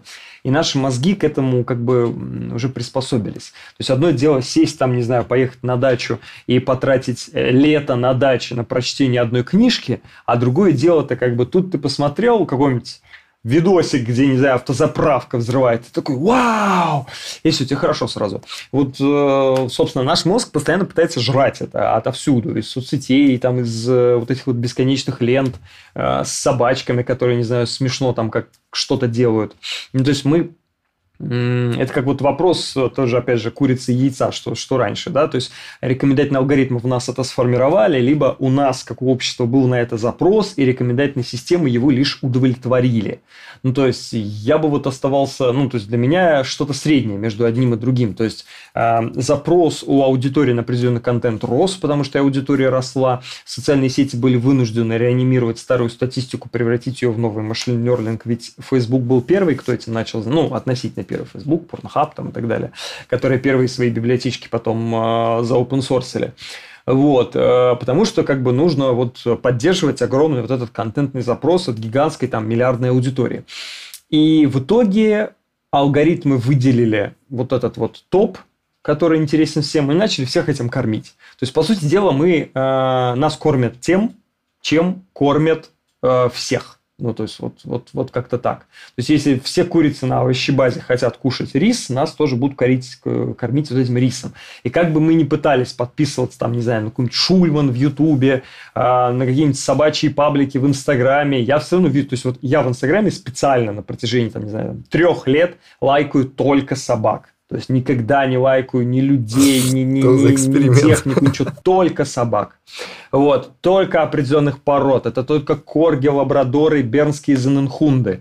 Вот, но мне все равно Инстаграм продолжает показывать какой-то стрёмный контент. Каких-то баб, которые красятся, каких-то мужиков в стрингах. Ну, то есть, как бы, вот он мне на что-то намекает, я раньше думал. Да, Сейчас я понимаю, что он показывает серьезно? мне то, что усреднено для моего айпишника, для моей географии, для, для моей геолокации и, собственно, для каких-то общих интересов. Все. Ну, слушай, любишь красить волосы в розовый, люби мужиков в стрингах.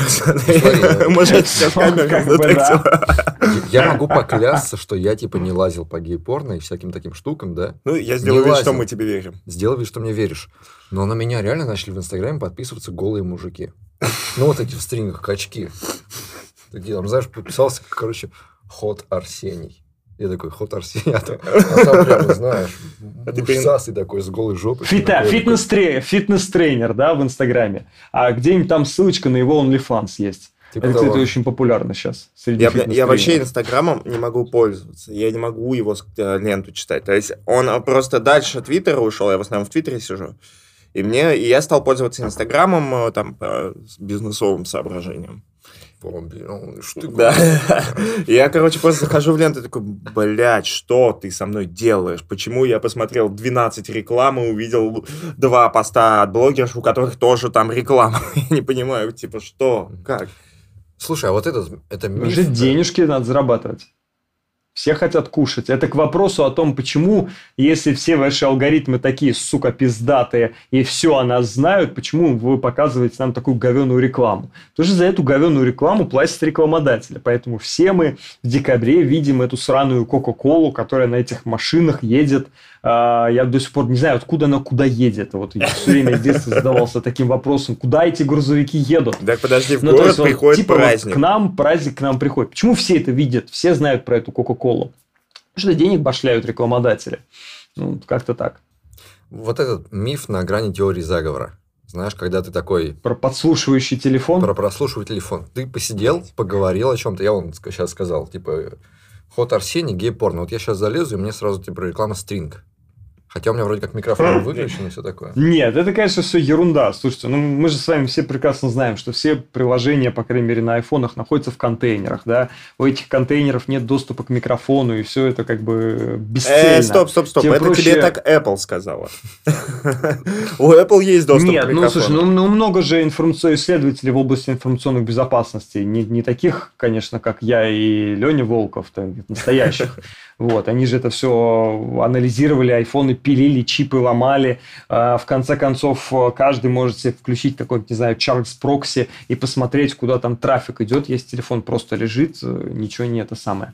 Но есть офлайн категоризация, которая вроде как существует. Я как бы достоверных э, подтверждений не видел, видел только всякие пейперы, да, то есть о том, что на самом телефоне может быть заложен определенный, скажем так, список ключевых слов, которые можете отагировать. Пицца, там, не знаю, проститутки, гей-порно или еще что-то. То же самое, понятно, что когда мы общаемся с голосовым помощником, но я все равно ну, 9 из 10 вот этих вот случаев списываю на Эм, такой вот эффект цифрового дежавю или эффект э, гороскопа. То есть, знаешь, когда, например, бабушка мне звонит и говорит, что делаешь? Я говорю, слушай, ну я вот тут шел, в лужу упал. Она, а, я в гороскопе прочитала, что вот э, козероги в лужу упадут. И ты такой говоришь, ну круто, а что еще там было? Если почитать внимательно этот гороскоп, то там еще на меня должен был ёбнуться метеор, что у меня там даже ноги были загореться, и я должен был миллион долларов получиться. То есть мы э, на каком-то определенном контенте, э, как сказать, концентрируемся. Потом, когда мы его в этой бесконечной ленте видим, мы такие, опа, это за мной следят через спутник жидомасоны, а, потому что я шапочку из фольги забыл надеть на себя. По факту, ну, это просто случайное угадывание и, собственно, попадание в рекомендации алгоритма. Бля, меня так это бесит в себе. Ты едешь в такси, играет радио, и по радио начинается гороскоп. И ты такой сидишь, ждешь, Что там, блядь, сейчас мне скажут? И, короче, если мне скажут, что ты сейчас выйдешь из такси, упадешь в лужу, а я выйду и упаду, я, блядь, призадумаюсь. Это, знаешь, это как предсказывать, какой пол у ребенка. И возвращать деньги, если ты не угадал. Ты типа такой... Ну, то есть ты понимаешь, да?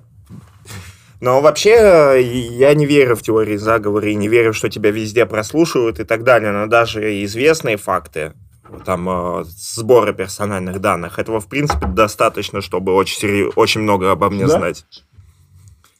Вот. Это, себе. Другой вопрос, что я не очень разделяю панику по этому поводу. Ну, то есть, э, если какие-то ребята знают, что мне надо рекламировать, э, я при этом не чувствую, что меня обворовали, предали или что-то такое. Абсолютно. Другие проблемы. Вот. С другой стороны, если кто-то да, я тоже поддерживаю, потому что это, знаешь, такая это прям серьезная истерия.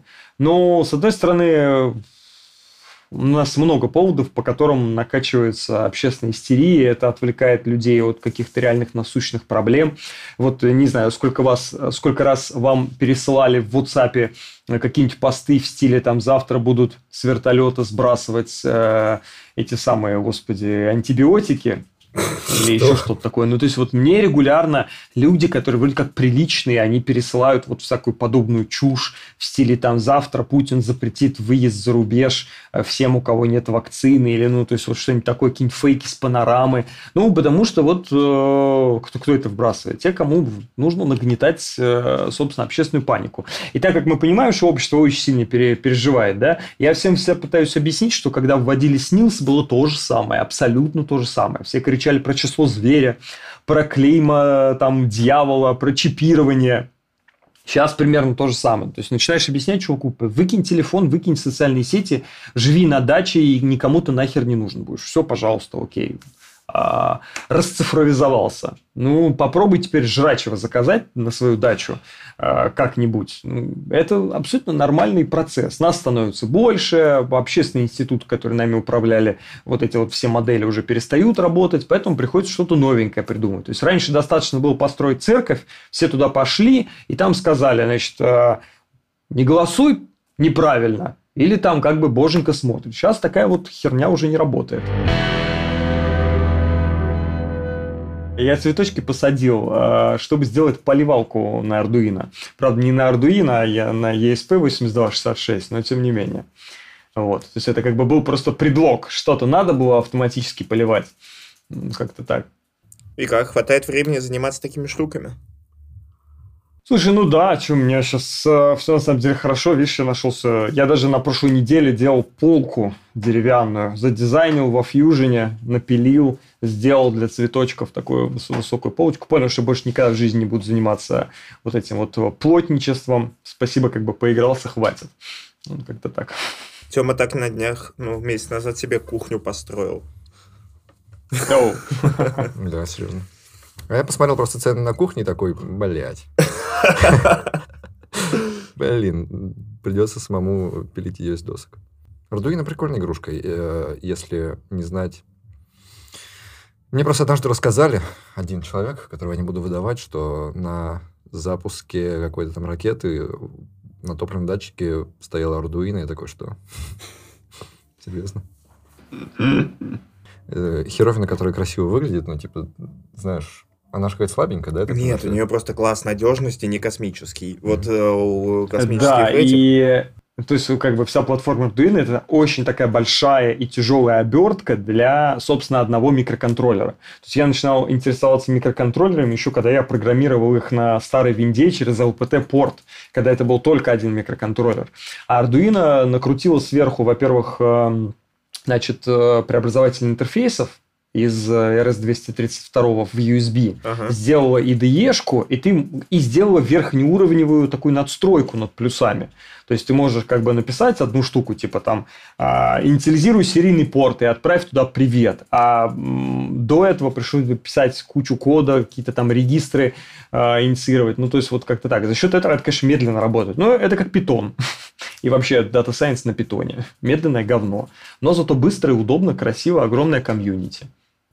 Да, то есть это реально вопрос класса, потому что в космических этих кораблях у всех вот этих вот э, устройств есть классы, и там есть типа гражданский, типа там более безопасный, военный, и вот самый-самый высокий класс защищенности это Space. И они там стоят, естественно, просто в тысячи раз дороже, хотя решают те же самые задачи за счет того, что им не, ну, они не накроются пиздой в космосе. Поэтому Arduino использовать в космосе не нужно.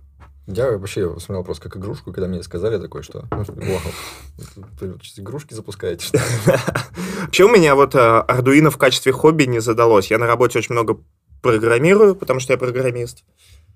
Особенно тогда мне купил батя Роба руку с ардуинкой. Я написал mm-hmm. две функции, чтобы она у меня поклевала стол и такой, да ну нахер, это опять это кодирование долбанное, мне надоело. Хотя смотреть как... Ну, то есть нужно другое, другое хобби. Да, да. Ну, наверное, когда работаешь уже директором, может, ты соскучиваешься по написанию кода, да? Не, ну я стараюсь, конечно, сейчас э, писать, я еще много чего пишу, правда, я больше сейчас пишу фронтенд, вот. Э, на чем пишешь фронтенд? У нас весь фронт написан на чистом JS, вот. Маленький, маленький такой вот э, jQuery пяти версий назад. Я не люблю ни, никакие, ни реакты, ничего, прости господи, NPM, я, я все это не люблю. Но у меня такое предвзятое, очень ретроградное, ретроградное отношение к этому всему. Потому что те примеры, которые я видел, это, как правило, bundle э, 8 мегабайт, App.js, которые все выгружают, и такие, м-м, почему наш сайт так долго грузится? Как-то так. Мне больше нравится, как они эту проблему решают. Что, типа, вот у этих фронтендеров есть специалисты по тому, как, типа, решить проблему, что сайт весит до хера. Но с самого начала они поставили, короче, 50 библиотек, чтобы сделать сайт, а потом ты... И каждый из них весит в 100 раз больше, чем должны. Такие, бля, почему у нас сайт весит до хера? И действительно. Ну вот, я за это не люблю подобные штуки, но я знаю ребят, которые как бы и с NPM, и с нодой, и там, с веб-паком, прости господи, могут э, нормальную какую-то историю собрать. Но так вот, как я ретроград э, в этом вопросе, мне ну, как бы мой KPI, чтобы UI грузился за менее чем 500 миллисекунд. Все, вот как бы э, до первого вот Contentful Paint, чтобы все это появлялось, как бы делайте как хотите. Хотите Node.js используйте, пожалуйста, но если это не будет за 500 миллисекунд грузиться, ваша проблема. Это, это действительно очень ретроградски звучит. Потому что современная разработка, подождите, пожалуйста, секунд 10, у нас подгрузится основная страница через еще ну, 20. Это, просто, знаешь, считается, что интернет сейчас такой быстрый, что, например, грузить не сжатый JPEG, это как бы это окей, да, или грузить 125 JS-библиотек, это как бы окей. Так как у меня первая работа моя была верстальщик, на полставки. Я делал как бы в 2009-2010 году я начинал делать, э, собственно, фронтенд, еще даже пока JS не знал. Э, мне как бы объяснили, э, что все должно быть сжато, все должно быть аккуратно, лишнего мы не пишем, потому что интернет у нас медленный и, и так далее и тому подобное. Ну, собственно, вот это перенеслось сейчас. Поэтому если зайти, у нас там все дашборды грузятся очень быстро. Что-то в моем представлении звучит как такой, знаешь, прямо э, уход на 10% своих возможностей работы. Ну, типа, это же намного проще работа, нет? Что? Ну, какой-нибудь писать фронт на чем-то старом, чем, блин, заниматься выведением Да, алгоритмов. на чистом JS. Это, это где-то 20 27% лишнего времени. Я даже как-то считал. Ну, это проблема компании, которой руководит инженер. Как бы мне насрать. Вот. Продавайте, что хотите, пишите там любые бигдаты, буду ездить на конференции, пусть меня инфо-цыганином обзывают как хотят, но вот те люди, которые зайдут к нам и воспользуются, например, там, за веб-аналитикой, мне важно, чтобы оно за 400 миллисекунд грузилось. Вот как-то так. Блять, инфо-цыгане, вот звать инфо-цыганом обидно, обидно. А нам тут вчера рассказали про инфо-цыганина. Буду же его так называть, да ничего страшного. Про кого? Э, про Аяза, как его. Ага, да, да. Нам тут вчера, да, парень рассказывал, вот смотрю ролики. Там он говорит, вот занимаюсь э, education бизнесом. И типа он такой на ламборгинях, там на всем этом. Вот так вот их все что-то не любят, все засирают, они вон как живут собаки. Все у них хорошо.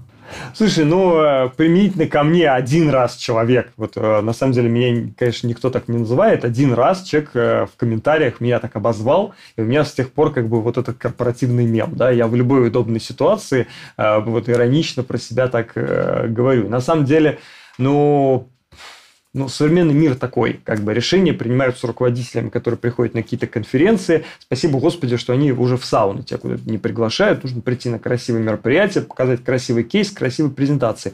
Ну, вот так вот, сука, мне повезло в жизни, что я хорошо говорю как бы я как-то женщина из мема. Что, мне обосраться, что ли? Но это реально, на самом деле, большая проблема, потому что каждый раз, когда меня приглашают на какую-нибудь конференцию, тебя просят обязательно, так, так, вы пойдете на большую сцену, вы обязательно все откроете. Я говорю, чуваки, можно я возьму ноутбук и с какими-нибудь админами там по коду 20 минут, вот как бы лайфкодинг мне прям очень нравится. Да я какую-нибудь серьезную вещь расскажу. Не говорят, не-не-не, вы красиво рассказываете, давайте вы нам расскажите.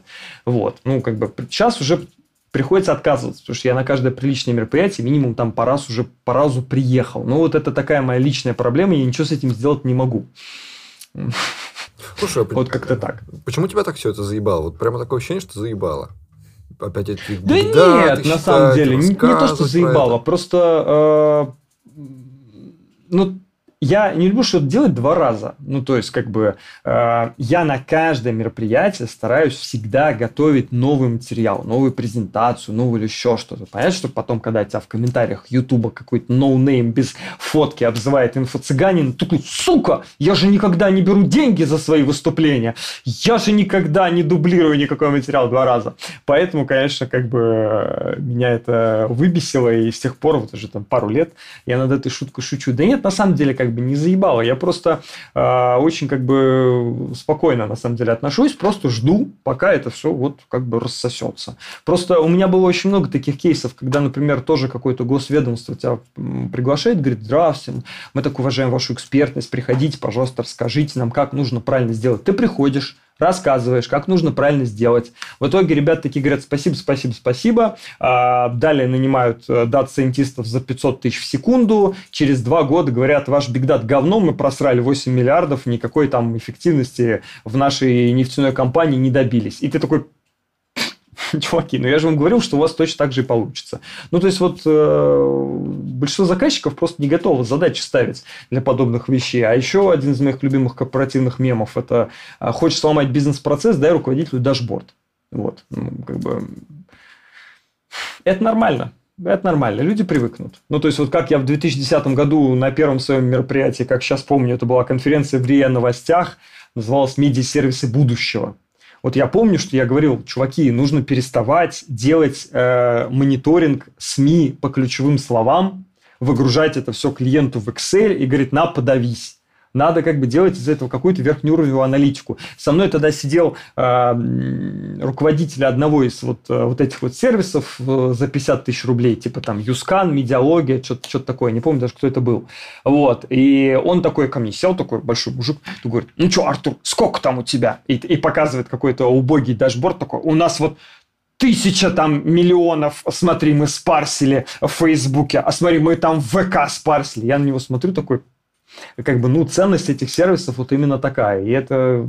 И самое обидное в этой всей истории, что я потратил вот вот сколько времени, на, назовем это, на просветительскую деятельность, и до сих пор все продолжают выгружать эти сраные упоминания в сраные Excel. Они не понимают, что когда у тебя есть Excel, в которых 10 тысяч упоминаний твоего бренда, ну ты ничего с этим не сделаешь. Тебе нужны дополнительные метрики, тебе нужно объединение с какими-то другими источниками, тебе нужно это все автоматически анализировать. Я понял, что это ну, бесполезно людям продавать вот эту идею, которая ну, за рубежом называется культура данных. Вот. Mm. Хотя за рубежом, честно говоря, она не то чтобы прям вот сильно развита. То есть ты иногда, знаешь, заходишь на какой-нибудь ресурс, читаешь научные статьи, какие-нибудь там пейперы или еще что-то, думаешь, вау, в Америке все круто с искусственным интеллектом, там прям реально крутые вещи. Крутые вещи реально разрабатывают какие-то фундаментальные ученые. Вот. А бизнес в итоге делает э, все то же самое, купил подороже, продал подешевле. Ну, как-то так. Так что я не то чтобы прям расстроился, расстроился, но как бы живем, радуемся. Все хорошо, я своей жизнью доволен. Делаем фронтенд, поливаем цветочки. Ну и ну, типа да. Да, ну типа я могу себе сейчас позволить в каком-то там э, большом сотнемиллионном проекте посидеть и что-нибудь поделать. Вот мне хочется покодить какой-нибудь. Вчера я делал э, генератор градиентов. Вот. Я такой думаю, посмотрел на трафик нашего роутера, смотрю, а, фронтендеры часто заходят на какой-то онлайн-сервис, в котором они градиенты создают. Я такой, блин, ну чего как нищеброды ходите куда-то? Ну вот я там запилил генератор градиентов. И такой, Ах! знаешь, как люди, которые open source выкладывают куда-то на GitHub и ждут, пока им там звездочки посыпятся. Ну, то есть, э, вот, вот как-то так. Нет бы уехал на остров в 70-метровый бассейн. Нет, подожди, мне еще нужно денег заработать. Uh, у меня, конечно, денег много, но не так много. Вот. Плюс uh, я удавлюсь от тоски uh, на острове с бассейном. Мне хочется что-то делать, мне нравится та же своя инфо-цыганность, да, как бы мне нравится, что люди ко мне, что они мне пишут, задают вопросы, это все, конечно, тешит самолюбие. Я вот, например, уже ну, я, конечно, YouTube-канал хочу 5 лет создать, да, то есть вот я все, все, все, времени нет, времени нет, все, все надо, надо, надо делать. Люди задолбали задавать одни и те же вопросы, вот, но все что-то вот никак. Я все пытаюсь, я уже прям вот, вот почти до этого момента дошел, но, но никак. То есть просветительская деятельность – это весело, и это интересно, но очень сложно. Заголовок погромче. Я все про вас знаю, мой искусственный интеллект. Посчитал, вот, я не хочу так. Типа, вот эта проблема в том, что как бы, то есть, если я буду делать, я ни в коем случае не буду делать так. Uh-huh. И это, естественно, как бы на Ютубе никогда никому не нужно будет. Потому что, как бы, вот надо, чтобы вот это была обложечка, чтобы там было написано «Потратил тысячу долларов на светодиоды». Недавно тут смотрел видео, где чуваки стол сделали. Ну, то есть, как бы, э, я таким говном не буду заниматься. Ну, говном не в плане, что это все плохо, это как бы это нормально, такая культура заголовков сейчас существует. Но как бы мне не хочется так делать. Вот. Это проблема, опять же, перфекционистов. Мне прикалывает это ютубная гигантомания. Типа, знаешь, ролики, где мы взяли, я не знаю, 5 миллионов резиновых куриц, сдавили их, какой они издали звук. Или мы взяли и сварили 25 Вот это я, это возвращает нас к контенту, который на самом деле никому не кажется великим, но при этом его все смотрят. Угу. Угу. И типа, играй по правилам или, или забей на успех, да. С бизнесом да, видишь, ты играешь по правилам. Или заработай денег на другом бизнесе и сиди, делай свою хрень какую-нибудь для 50 да, человек. Ну, вот как ну видишь, ты в, я. в другом бизнесе ты играешь по правилам. То есть ты же все равно работаешь с этими заказчиками. Ты не говоришь, конечно, конечно. вам не нужна бигдата, я ухожу. Я все равно говорю, что искусственный интеллект и так далее и тому подобное. Конечно. Ну да, в просветительской деятельности, наверное, это неприятней играть по правилам, вот по этим контентным, чем в бизнесе. В бизнесе действительно с этим просто. Вот я к работе к своей стал так относиться. Типа, они платят бабло, я пишу код, все, все, все, все, все, вот здесь все кончилось. Если они хотят, чтобы я писал хуевый код, за это бабло я буду писать хуевый код. Если они хотят, чтобы я делал бесполезную вещь, я буду делать бесполезную вещь. Потому что если пытаться в это вникать uh-huh. и думать, а вот нужно ли Все оно верно. вообще, оно всегда окажется ненужным, если ты будешь их в этом убеждать, ты ничего не выиграешь. Мне кажется, очень можно очень сильно приуныть так через пару-тройку, четверку лет. Если а, прям с вот, такой работой? Ну да, если ты такой, окей, я буду вам просто делать. Да, да, искусственный интеллект. Ну, приуныть, а потом перейти на другую вакансию уже лидом. Да, да. Видишь, э, вот как я это разруливаю, недавно за собой заметил, что для меня это разруливание. Вот я ютубом занимаюсь и пишу. И там я, типа, намного искренний. То есть, э, и там я делаю, как я хочу. Хотя не сказать, что мега успешно, да. Вот. А Артур тоже просветительской деятельностью занимается. Другим чем-то, э, чем-то тем, где тебе не обязательно быть успешным. Ну, типа, у меня есть 500 подписчиков, я веду трансляции, мне нравится отвечать на вопросы, пусть они там и дублируются, мне нравится что-то там покодить и поделать. Мне насрать, кто меня там кем считает, что где куда делать. У меня есть компания, у меня есть веб-интерфейс, там есть сервисы, заходишь, регаешься, а кому уже, конечно, куда деньги идут, какие мы там публикуем, не публикуем отчетности, ну, это уж как бы извините, ребятки. Мы инфо-цыгане можем себе это позволить. У тебя есть э, вот ты можешь представить себе заказ, на который бы ты точно не согласился? Вот тебе пришли и попросили. Может, там Слушай, они, у меня сейчас таких сказали, полно. Мы ну, можем то есть, вот, э, я вообще уже будет. стараюсь прям, ну, совсем-совсем отказываться от э, государства взаимодействия, потому что деньги токсичные, потому что я вот сейчас сижу, как бы, да, в Америке много денег платят, в Европе много денег платят, тут тоже, но ты понимаешь, что если ты тут сейчас вот как бы локально заработаешь там 100 миллионов на каком-то госзаказе, там потом какой-нибудь Нью-Йорк Таймс опять начнет писать вот эти вот сраные заголовки. Все про всех знают, кровавый режим и все вот это вот от чего уже как бы тошнит. И что, что самое главное, не имеет никакой, а, никакого реального отношения к той математике, которую ты делаешь, или к тому, как бы, к той элементарной статистике, которую ты делаешь. Ну вот. А, так что, ну, если рассуждать из каких-то этических штук, сложно сказать. Ты знаешь, я такой в этом плане а, не меркантильный. Ну, то есть, если мне, например, предложат сейчас писать автопилоты для дронов, которые людей убивают, угу. ну, вероятно, я не откажусь. Вот, потому что, ну, это офигеть, какая интересная инженерная задача, да. А, с другой стороны, что если это, наверное, я сразу буду знать, что это будет применено к какой-нибудь там определенной расе или там этической группе, скорее всего, нет, но для меня в первую очередь важна инженерная задача. Как бы, надеюсь, ничьи чувства как бы я не оскорбил, а, но вот мне не стрёмно сказать об этом. Мне кажется, здесь э, простой выбор делают все те, у кого его нет. Ну, как бы, это опять к Кольту и этому. Ну, то есть... А... Ну, да. слушай, ты, когда к тебе пришел человек, когда такой говорит, дай мне коль, чтобы я из него кого-то убил, это Здесь один это кейс. уже будет другой кейс, да. А когда ты просто изобрел кольт, да, просто конечно, изобрел конечно. кольт, и типа ты себе можешь... Поэтому в, самая большая больше, нация, поэтому даже, даже ладно, хер с ней, это Америка, поэтому у нас у Калашникова, у нового бренда, это оружие мира, это оружие защиты. Вот, ну, как бы современный маркетинг.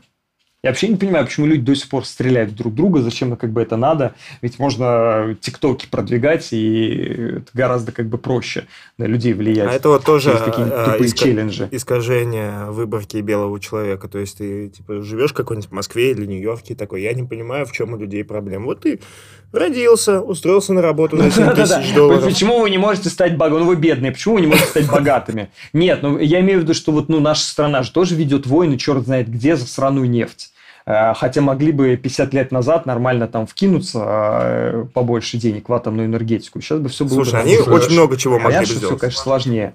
Я себе объясняю тем, что ну, это же интересно, это же типа мужицкие игры, типа там. То есть ты думаешь, что Путин просто такой поиграть в, в, это, в войнушку? Ну, решил? я думаю, что это уже настолько глубоко укоренилось в сознание взрослого человека, что у него мир это вот борьба с другими Просто я понимаю, я думаю, почему что там есть какие-то, как сказать, я думаю, что там есть какие-то, как сказать, причины. Ну, то есть экономические а, или Не знаю, я с, ним, я с ним не виделся, я с ним на эту тему не разговаривал. Я не говорю, что вот, это делает но один вот по тому медиаобразу, который создают, я не думаю, что он это делает просто потому, что вот Крым, иди ко мне, Крым, или там, а как бы мне поднасрать россиянам, а вот так. То есть, наверное, все-таки в этом как бы что-то есть. Просто вот нам это не интересно. Это, вот, кстати, интересная теория заговоров. Даже не теория заговоров. Ты пытаешься просто разобраться с тем же Крымом, да, постоянно тебя кто-то спрашивает. Вот э, такая стандартная инженерная задача компании, которая э, делает визуализации, в том числе на карте. То есть в день мы получаем там, ну, в неделю, ну, получаем десятку точно сообщений в службу поддержки, какого хера у вас Крым на карте. Или какого хера у вас Крыма на карте нет. Ну, то есть, вот кого-то реально этот вопрос волнует. И как-то я решил сесть и, значит, э, задаться вопросом, что там как бы по Крыму, да? Начинаешь читать российские новости, Крым всегда был нашим. Начинаешь читать украинские новости, Крым всегда был украинским.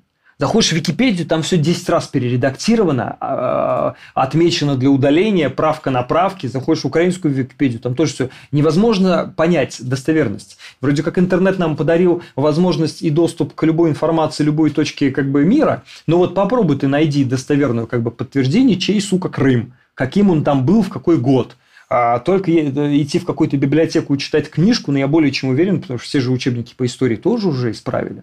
Первый раз, когда я поехал в Америку, мне один знакомый сказал, вот для того, чтобы понимать, что такое э, словосочетание «американцы переписывают историю», возьми учебник по физике за middle school и вот просто посмотри. Вот, стандартные всякие вещи, типа радио, э, фотоэффект и так далее. То есть, вот у нас, например, эффект Столетова, да, в американском учебнике фотоэффект – радио изобрел кто? Попов. Нихуя, Маркони и так далее. Ну, то есть, вот... Э, и ты... Э, то есть, когда я был маленький, я на это все смотрел, какие плохие американцы всю нашу историю переписали. А сейчас ты понимаешь, мы это то же самое делаем. Если вот смотреть, на какие деньги, э, на какие фильмы дают деньги Министерство культуры, вот эти добрые нацисты, которые там, значит, искупают грехи своего народа рукопожатием и так далее. Вот. Ну, то есть, это к вопросу о том, что информации так много, и ты уже хвостов не найдешь найдешь, где правда, а где нет. Остается только цветочки пересаживать. У меня есть любимая книга, и она там, знаешь, крутится, ее сюжет крутится вокруг такого видеокассеты, которую, если ты включишь, то ты не сможешь ее оторваться, и ты будешь ее смотреть, ты будешь ей страшно заинтересован, и будешь ее смотреть, пока не умрешь. А скорее всего, угу. даже если кто-то увидит, что ты ее смотришь и там вырубит электричество, ты уже там все будешь валяться сумасшедший до конца дней своих. Э, если бы к тебе пришли и сказали, давай-ка разработаем развлечение, которое будет настолько эффективно взламывать внимание, эмоции и вот эту всю реакцию мозга, что прямо, блядь, ее будут смотреть все, весь мир просто посмотрит. А ты такой догадываешься, так, а смогут ли они от нее оторваться? Спросишь такой, они от нее смогут оторваться? Тебе говорят, да это не важно, давай делай, что прямо максимально привлекало внимание. Ну, это понятно. Не, ну, конечно бы, э, вот прям вот в той концепции, которую ты, э, вот ты описал, это, конечно, все привело бы к тому, что все бы отупели бы, сидели бы со слюнями, как э, Рик из Рик и Морти, да, и еда бы закончилась бы, атомные электростанции бы отключились. Но, возможно, в чем-то подобном я бы поучаствовал бы. Вот, например, один из проектов, который вот мне прям бы очень хотелось бы реализовать, я бы вот, например, бы сейчас бы занялся бы каким-нибудь СМИ да, с вот прям, то есть если бы даже не, не СМИ, а с каким-то техническим решением, которое бы позволило э, поддерживать свободу слова. Вот назовем это так. Потому что у нас сейчас же ни одного нет мессенджера э, со свободой слова, да, ни, ни одного СМИ. Все контролируется кем-то. Либо государством, либо магазином App Store, либо еще чем-то. И у тебя нет сейчас технической, технологической возможности э, что-то сделать. То есть вот ты не можешь что-то опубликовать, Разве это у нас техническая возможность нет? По-моему, техни- технологии все для этого уже есть. Просто нет, их невозможно нет. внедрить политически. Да, э, ну, как бы, получается, технической. Технически, mm-hmm. что это получается, что ты не можешь этого сделать. То есть, никто-то придет... Ну, вот, например, есть у тебя... Есть, например, сетка И2П, да? Но ты не можешь туда загнать столько же людей, сколько сейчас загнано э, в какой-нибудь ВК, да? Потому что в один прекрасный момент клиенты начнут баниться магазинами приложений. Ты же не можешь на iPhone поставить приложение в обход магазина. Ну, я имею в виду массово. Вот, например, бабушка моя или там мама, она, естественно, не может этого сделать. Поэтому она кликает на WhatsApp и пользуется этим. Ну, или там кликает на комсомольскую правду и читает ее. То есть, вот массово внедрить а, разово какую-то вещь, где можно было бы транслировать какую-то, там, не знаю, свободную позицию. Вот если бы такой проект появился, а, или я бы, например, придумал, как это технически реализовать, я бы, наверное, позанимался бы. Но это мне сейчас легко говорить, потому что я могу сейчас проекты выбирать. Да, как бы 10 лет назад вопросов не было. Какая там этика в жопу этику, как бы на деньги. У меня тоже это очень отвлекается, но знаешь, что будет? И вот это жутко. Типа тот самый момент, когда ты взял и сделал, допустим, свободный Телеграм, да? Ну, аналог который никакие mm-hmm. App Store никто вообще не контролирует. Ты его делаешь, и на следующий день он просто набивается детской порнографией, наркотиками, да. оружием, просто туда это, это, это на самом деле а, Самое главное, про, во-первых, я э, очень не люблю пиар-культуру Телеграма, что это якобы самая свободная просто платформа, а то, что там все то же самое выдается государству, все в политике и конфиденциальности написано, это как бы никто не, не, не, не читает. Но мне нравится, как Телеграм сделал вот эту вот э, Пашу Дурова борцом просто э, на белом коне.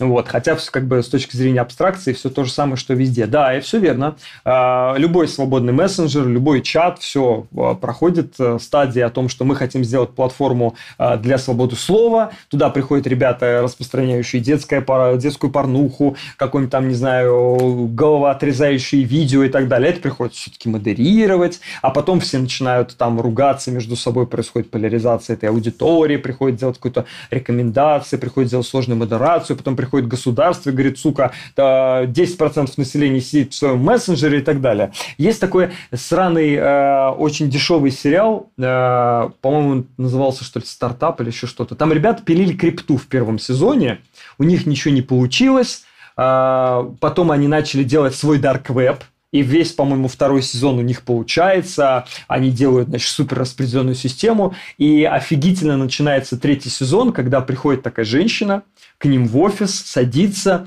вот, и она такая, м-м, ребятки, э, вы сделали очень классный стартап, вы сделали очень крутую платформу, э, а я из АНБ, мне нужны все ключи шифрования, или мы вас сейчас всех нахер тут, э, значит, э, вышлем из страны, отправим в секретные тюрьмы. Ну, то есть, вот, вот, вот как-то так. И это технологически не решить никак.